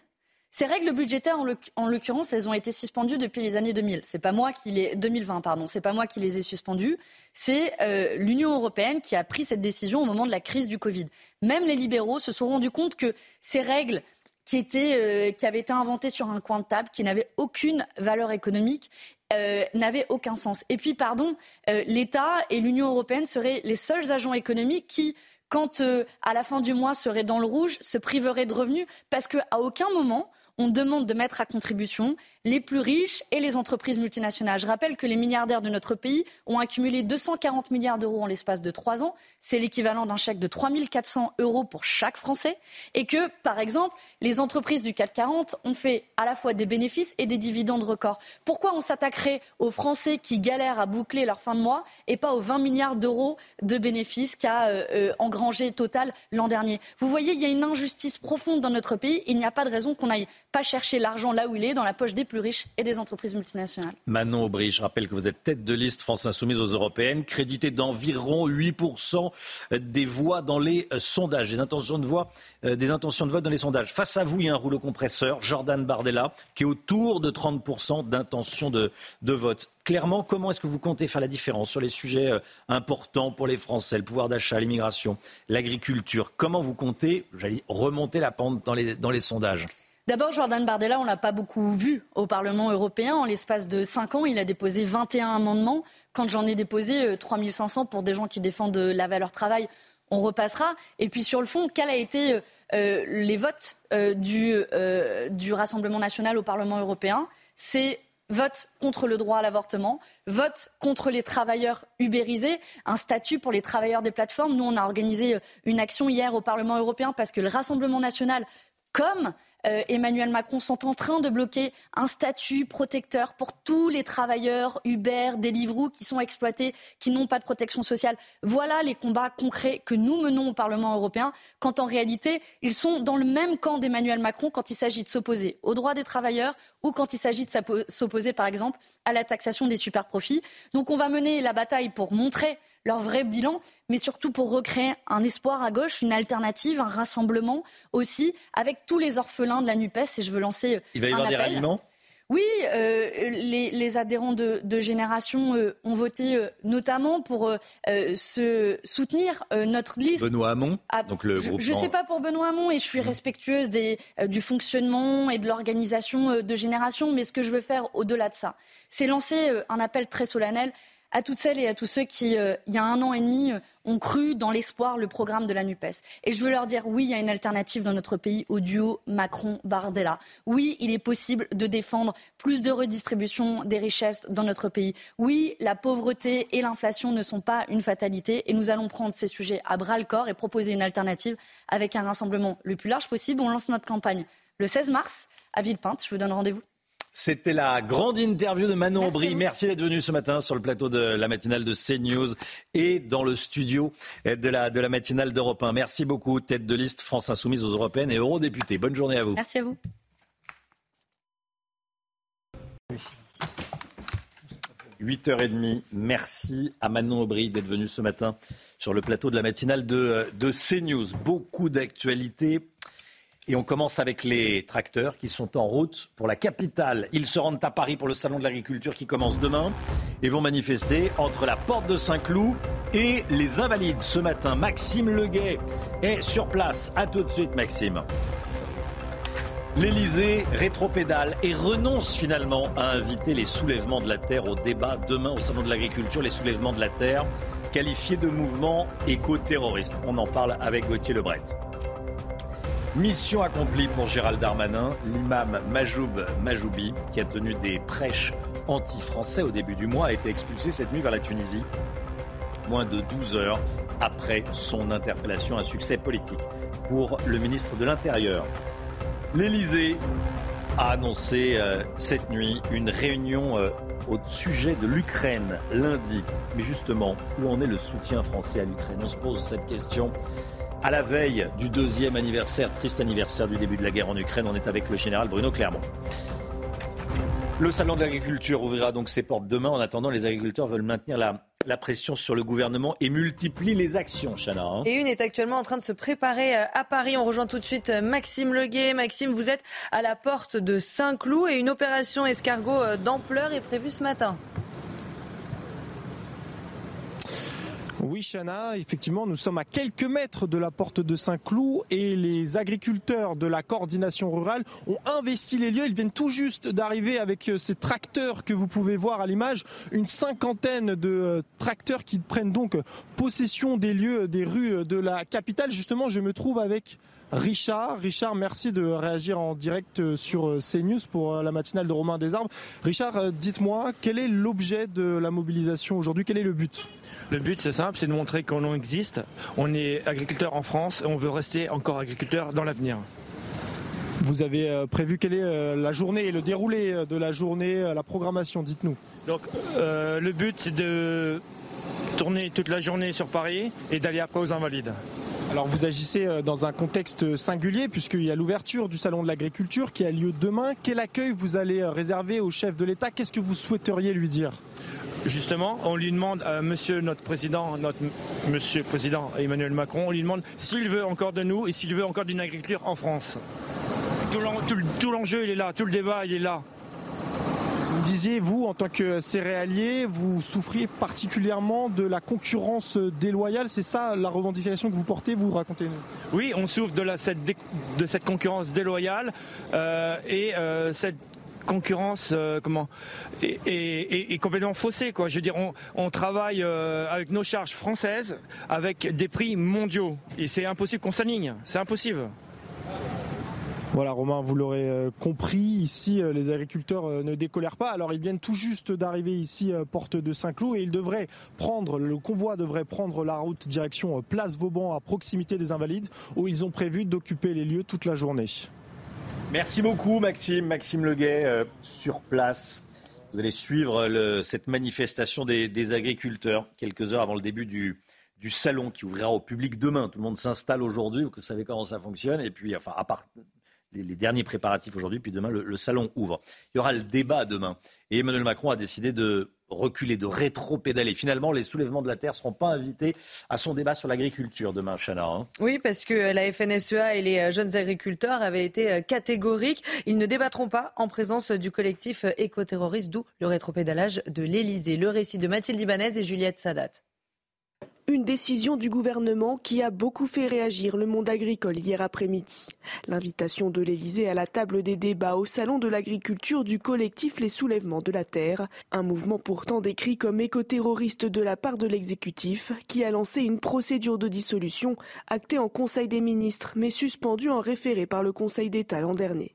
Suite aux nombreuses actions violentes et de saccage, comme en juin dernier où ce champ a été complètement détruit ou encore Sainte-Soline et les face-à-face musclés avec les forces de l'ordre. Pour les agriculteurs, avoir les soulèvements de la terre autour de la table des négociations était impensable. Je pense que se foutre de la gueule du monde. C'est les gens qui sont des limites terroristes. Et vous dire le problème de M. Macron, c'est qu'il ne veut pas, il ne veut pas affronter les agriculteurs. Il faut aussi inviter les Black Blocs, ça serait sympa. Comme ça, je pense qu'il y aura tout le monde, quoi. Je pense qu'il faut. C'est ce. Mais bon, c'est sa technique. Comme ça, il va faire une grand-messe et puis euh, ça va être un tel bordel que. Bah, il sortira encore vainqueur du dossier. Une contestation telle que le gouvernement a décidé de revenir sur la liste des invités, excluant les soulèvements de la terre pas le problème du débat, mais on sait très bien qu'avec ces gens, le, débat reste stérile. Comme des nus, je comprends plus rien. Euh, euh, je ne sais plus que veut faire le président de la République de nous, des agriculteurs et de la France. Le débat se tiendra au Salon de l'Agriculture. Emmanuel Macron souhaite l'échange ouvert, franc et transparent dans un état d'esprit républicain. Voilà, et on a des images de l'intérieur du Salon de l'Agriculture. Regardez Marine Sabourin qui euh, filme Oreillette. Ah. Voilà, c'est Oreillette, la star. Chaque année, il y a, une star, hein, c'est elle. Oreillette, voilà, bon, elle prend son petit déjeuner, Oreillette. Voilà. Elle vient de Normandie, Oreillette. Euh, elle est magnifique, elle va être préparée. C'est la C'est l'égérie du salon. Voilà, c'est toujours, euh, c'est toujours sympathique. Bon, demain il y aura le débat. C'est vrai que c'est un salon qui euh, risque d'être un petit peu chahuté cette année, mais c'est toujours un, un, beau moment, le, salon de l'agriculture. Euh, allez-y en, famille. Alors, mon conseil, laissez peut-être passer la journée de demain. bon. Et euh, du moins la matinée. Tout à fait entre nous. Et puis voilà. Mais en tout cas, profitez-en. Allez soutenir les agriculteurs et, euh, et aller et aller au salon. C'est toujours c'est toujours formidable. Gens, on y mange bien, on boit bien, et euh, c'est c'est un moment toujours très sympathique. Allez, l'imam Majoub Majoubi a finalement été expulsé vers la Tunisie. Et ce, moins de 12 heures après son interpellation à Bagnols-sur-Cèze, se félicite Gérald Darmanin. Le ministre de l'Intérieur avait demandé son expulsion après des prêches anti-France prononcées sur les réseaux sociaux. Sur un plan politique, Gauthier Lebret, c'est un succès du ministre de l'Intérieur. Très clairement, on est très loin du feuilleton autour de l'expulsion de l'imam mmh. qui avait fui euh, en Belgique, qui avait eu les tribunaux pour lui, etc. Donc oui, c'est une victoire politique pour le ministre de l'Intérieur, surtout que tout le monde lui disait que cette expulsion était impossible depuis euh, le début euh, de la semaine. Donc voilà, c'est une victoire pour lui. Après, il met en avant sa loi immigration en disant que cette expulsion a été possible grâce à cette loi immigration, puisque son entourage explique que les visites domiciliaires ont été facilitées euh, par cette loi, en gros les perquisitions, et qu'ils ont trouvé le passeport de cet imam, ce qui euh, a permis aux autorités de l'expulser sans laisser passer consulaire. Il n'y a pas eu besoin de laisser passer consulaire de la Tunisie, sinon ça aurait duré beaucoup plus de temps. Alors est-ce vraiment grâce à la loi immigration? Certes, les perquisitions sont facilitées, mais un comparatif intéressant. Vous vous souvenez sans doute de Robert Ménard, qui avait refusé de marier euh, un Algérien sous obligation de quitter le territoire français. Eh bien, là aussi, à l'époque, la préfecture de l'Hérault expliquait qu'il n'y avait pas eu besoin de laisser passer consulaire et que c'était grâce au passeport de cet Algérien qu'il avait été expulsé. Donc vous voyez que la réalité est sans doute plus compliquée que le tweet de Gérald Darmanin, mais ça lui permet de vanter sa loi très critiquée, notamment à droite, après la censure de plus de 30 articles par le Conseil constitutionnel. Merci beaucoup euh, Gauthier. Je vous pose cette question hein, depuis le début de la matinale. Expulsion rapide de l'imam, est-ce que vous êtes satisfait? Est-ce que c'est la bonne méthode? Voici vos réponses.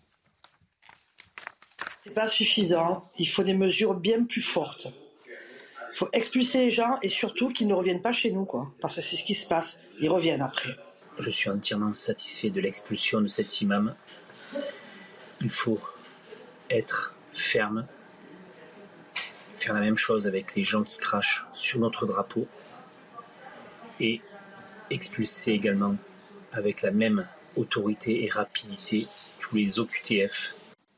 Je suis pas satisfait de cette expulsion aussi rapide parce que normalement, ça aurait dû être fait pour tout le monde. Donc c'est pas, c'est un fait qui aurait dû être normal. On aurait dû expulser euh, beaucoup plus de gens et pas que des imams. Je comprends pas pourquoi on se focalise sur des imams. C'est des, des personnes de Français déclarés qui conspuent la France et qui font du mal à notre pays, qui dû être expulsés en masse. Et des milliers. Là, c'est parce que c'est médiatiquement euh, mis en lumière que cet imam a été expulsé. Euh, oui, c'est une bonne chose que cet imam soit expulsé et il faut expulser tous ceux qui ont la haine de la France, ceux qui ne sont pas contents et qui veulent surtout pas s'adapter, ben, qu'ils partent. Ça, c'est moi j'ai habité 30 ans à l'étranger, j'ai appris les langues dans chaque pays, euh, je me suis habitué aux coutumes, j'ai pas enfreint la loi.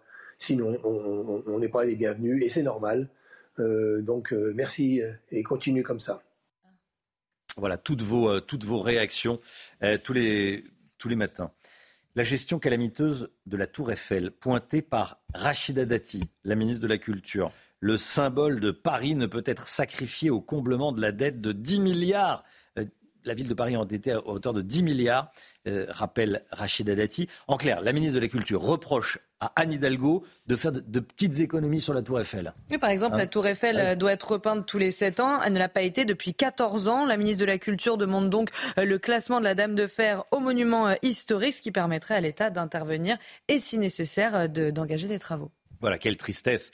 Hein, la, Tour Eiffel qui est, en, grève, euh, euh, qui, est, mal entretenue. C'est l'image de Paris. Il ne faut pas toucher à l'image de Paris. Vous voyez, on, a sorti des, images, on voit de la rouille qui, s'installe. Euh, on le dit souvent hein, dans, dans, sur CNews, dans la matinale, la ville de Paris qui, qui, décline, qui La Tour Eiffel rouille et les Parisiens dérouillent. Voilà, et les Parisiens. Effectivement, hein, ça pourrait être C'est vrai que c'est un. Et Emmanuel Grégoire, le premier adjoint, malgré ces images, qui nous explique que la Tour Eiffel est très bien entretenue.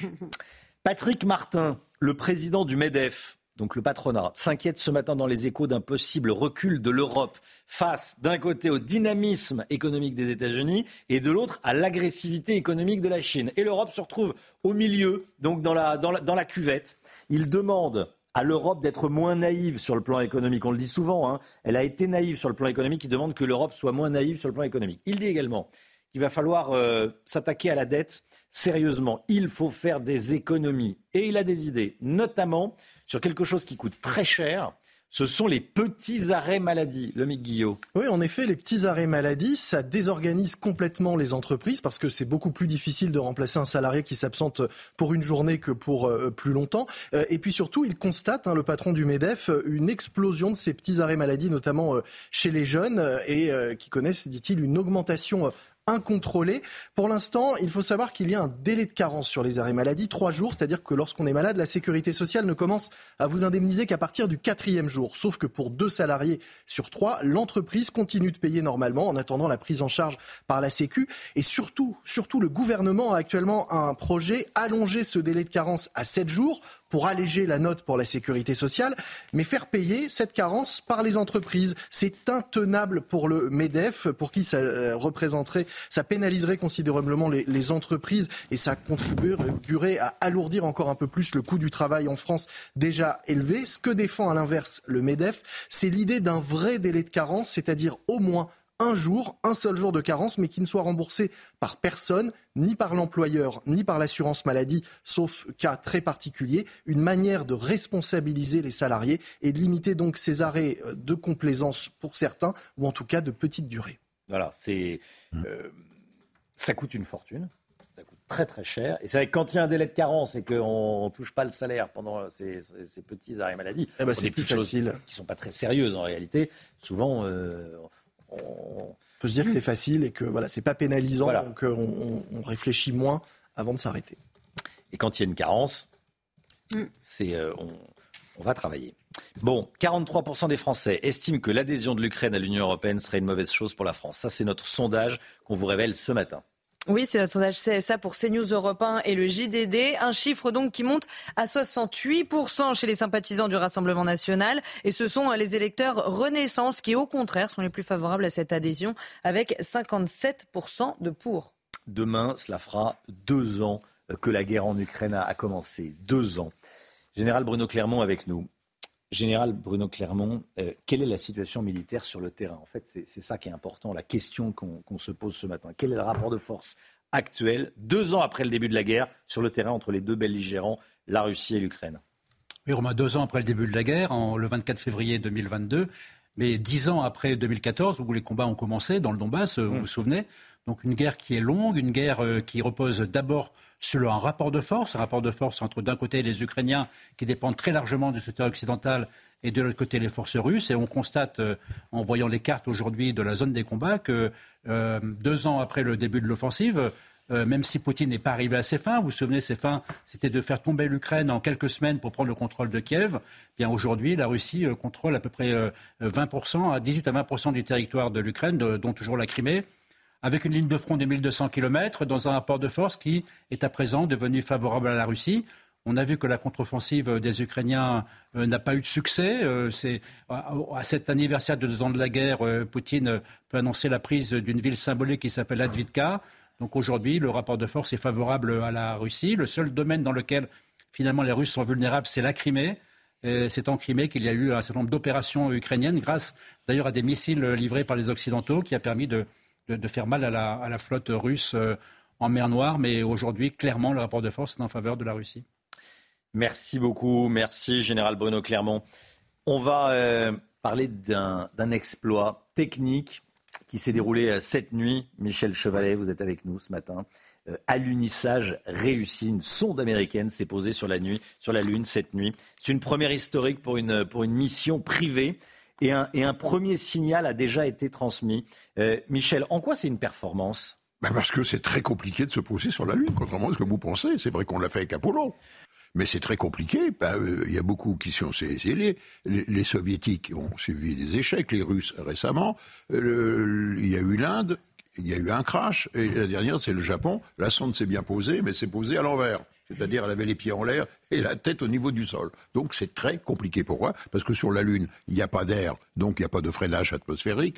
Sur la Lune, il n'y a pas de GPS, donc on ne peut pas se localiser. Donc, il faut tout inventer, et, notamment la, descente à l'aide d'un moteur. Et donc, s'il y a une défaillance de ce moteur, eh bien, on se crache. Et là, du premier coup, une petite entreprise qui n'existait pas il y a dix ans a répondu à un appel d'offres de la NASA, comme d'ailleurs neuf autres entreprises, et a mis au point ce système, cet atterrisseur et ce mode d'atterrissage avec un nouveau type de moteur qui fonctionne au gaz de ville. Ça vous fait marrer, ça? Oui, au méthane. Ça, c'est nouveau, ça, vous voyez. Voilà. Et donc, la NASA confie maintenant à des entreprises privées le soin de préparer l'arrivée de l'homme sur la Lune. Et là, le coup d'essai a été un coup de maître. Michel Chevalet, merci beaucoup Michel. Euh, retour sur Terre, on l'a appris il y a quelques instants.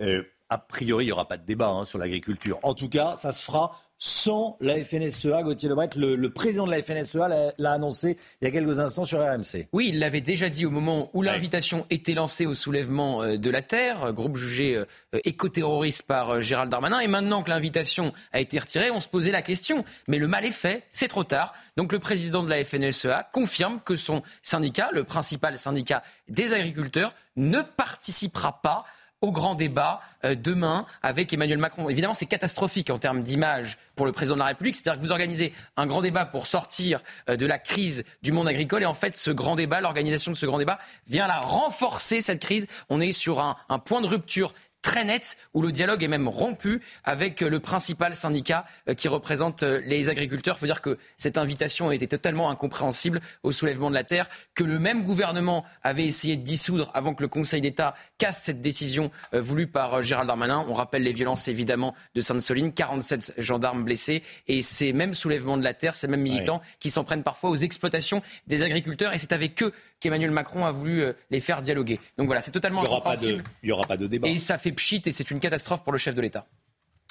8h46. Euh, voilà, donc l'information, c'est que la FNSEA ne va pas participer, ne va pas participer à ce, euh, à ce débat qui, où les soulèvements de la terre ont été invités, puis désinvités. Maintenant, la FNSEA dit qu'elle n'ira pas. Bon, il n'y aura personne à ce débat. Hein, ça, il n'aura pas lieu. A priori, on verra avec qui va débattre le président de la République. s'il n'y a pas la FNSEA, un débat sur l'agriculture, ça me paraît compliqué. Pour aller débattre avec dernière rénovation qui va se coller la main sur les autoroutes, ça n'a pas grand intérêt, effectivement. On va parler des écrans. Les écrans qui sont un vrai danger pour les enfants. Votre programme avec mesjambes.com, la référence des bas de contention avec des centaines de modèles sur Internet. mes-jambes.com. Le docteur Brigitte Millot, qu'on embrasse, nous le répète souvent, les écrans sont un vrai danger pour les enfants. Dorénavant, des services psychiatriques proposent un sevrage des enfants, Chana. Hein. Oui, pour les, en fait, ça concerne les enfants euh, addicts. C'est le cas à Bondy, notamment. Alors concrètement, en quoi ça consiste? Corentin Brio nous explique tout. Dans cet hôpital à Bondy, en Seine-Saint-Denis, les créneaux du lundi matin de cette pédiatre sont consacrés à des parents venus faire décrocher leurs jeunes enfants des écrans. Euh, ils viennent en disant euh, mon enfant ne parle pas, euh, mon enfant ne parle pas bien, je ne comprends pas ce qu'il dit. Cette mère de famille le reconnaît. À partir de 9 mois, son petit garçon pouvait passer ses journées entières devant la télévision. Regarder la télé toute la journée. Du coup, quand on éteignait la télé, il faisait des crises pas possible. Donc euh, c'est comme ça qu'on a su que ça n'allait pas. La pédiatre a ouvert sa consultation en 2019 après avoir réalisé que les écrans, au même titre que le sommeil ou l'alimentation, avaient un impact sur le développement de l'enfant. Elle reçoit des parents qui ont installé leurs enfants devant un écran dès le plus jeune âge, pensant les aider, mais finalement créant à la place une forte dépendance. Euh, c'est des parents qui ont utilisé l'écran, qui sont fait avoir, ils l'ont dit d'ailleurs, ils ont dit oh, on pensait que c'était pédagogique, on était un peu curieux de voir s'il allait apprendre des choses, et puis ils se sont fait complètement avoir, comme c'est souvent le cas. Le Haut Conseil de la Santé publique recommande de ne pas exposer les enfants devant les écrans avant l'âge de 3 ans. Avec mesjambes.com, la référence des bas de contention avec des centaines de modèles sur Internet. mes-jambes.com 9h10, on va se quitter sur l'image d'Oreillette. Voilà un point positif de ce salon de l'agriculture. Oreillette, la vache star de ce Hmm. salon 2024. Ça risque d'être chahuté demain. A priori, il n'y aura pas de débat, puisque la FNSEA annonce qu'elle qu'elle ne participera pas au débat euh, proposé par, euh, par Emmanuel Macron. Voilà. Restez bien avec nous dans un instant, c'est l'heure des pros, bien sûr, avec Pascal Pro et tous ses invités. Belle journée à vous demain, c'est Anthony Favali pour la matinale.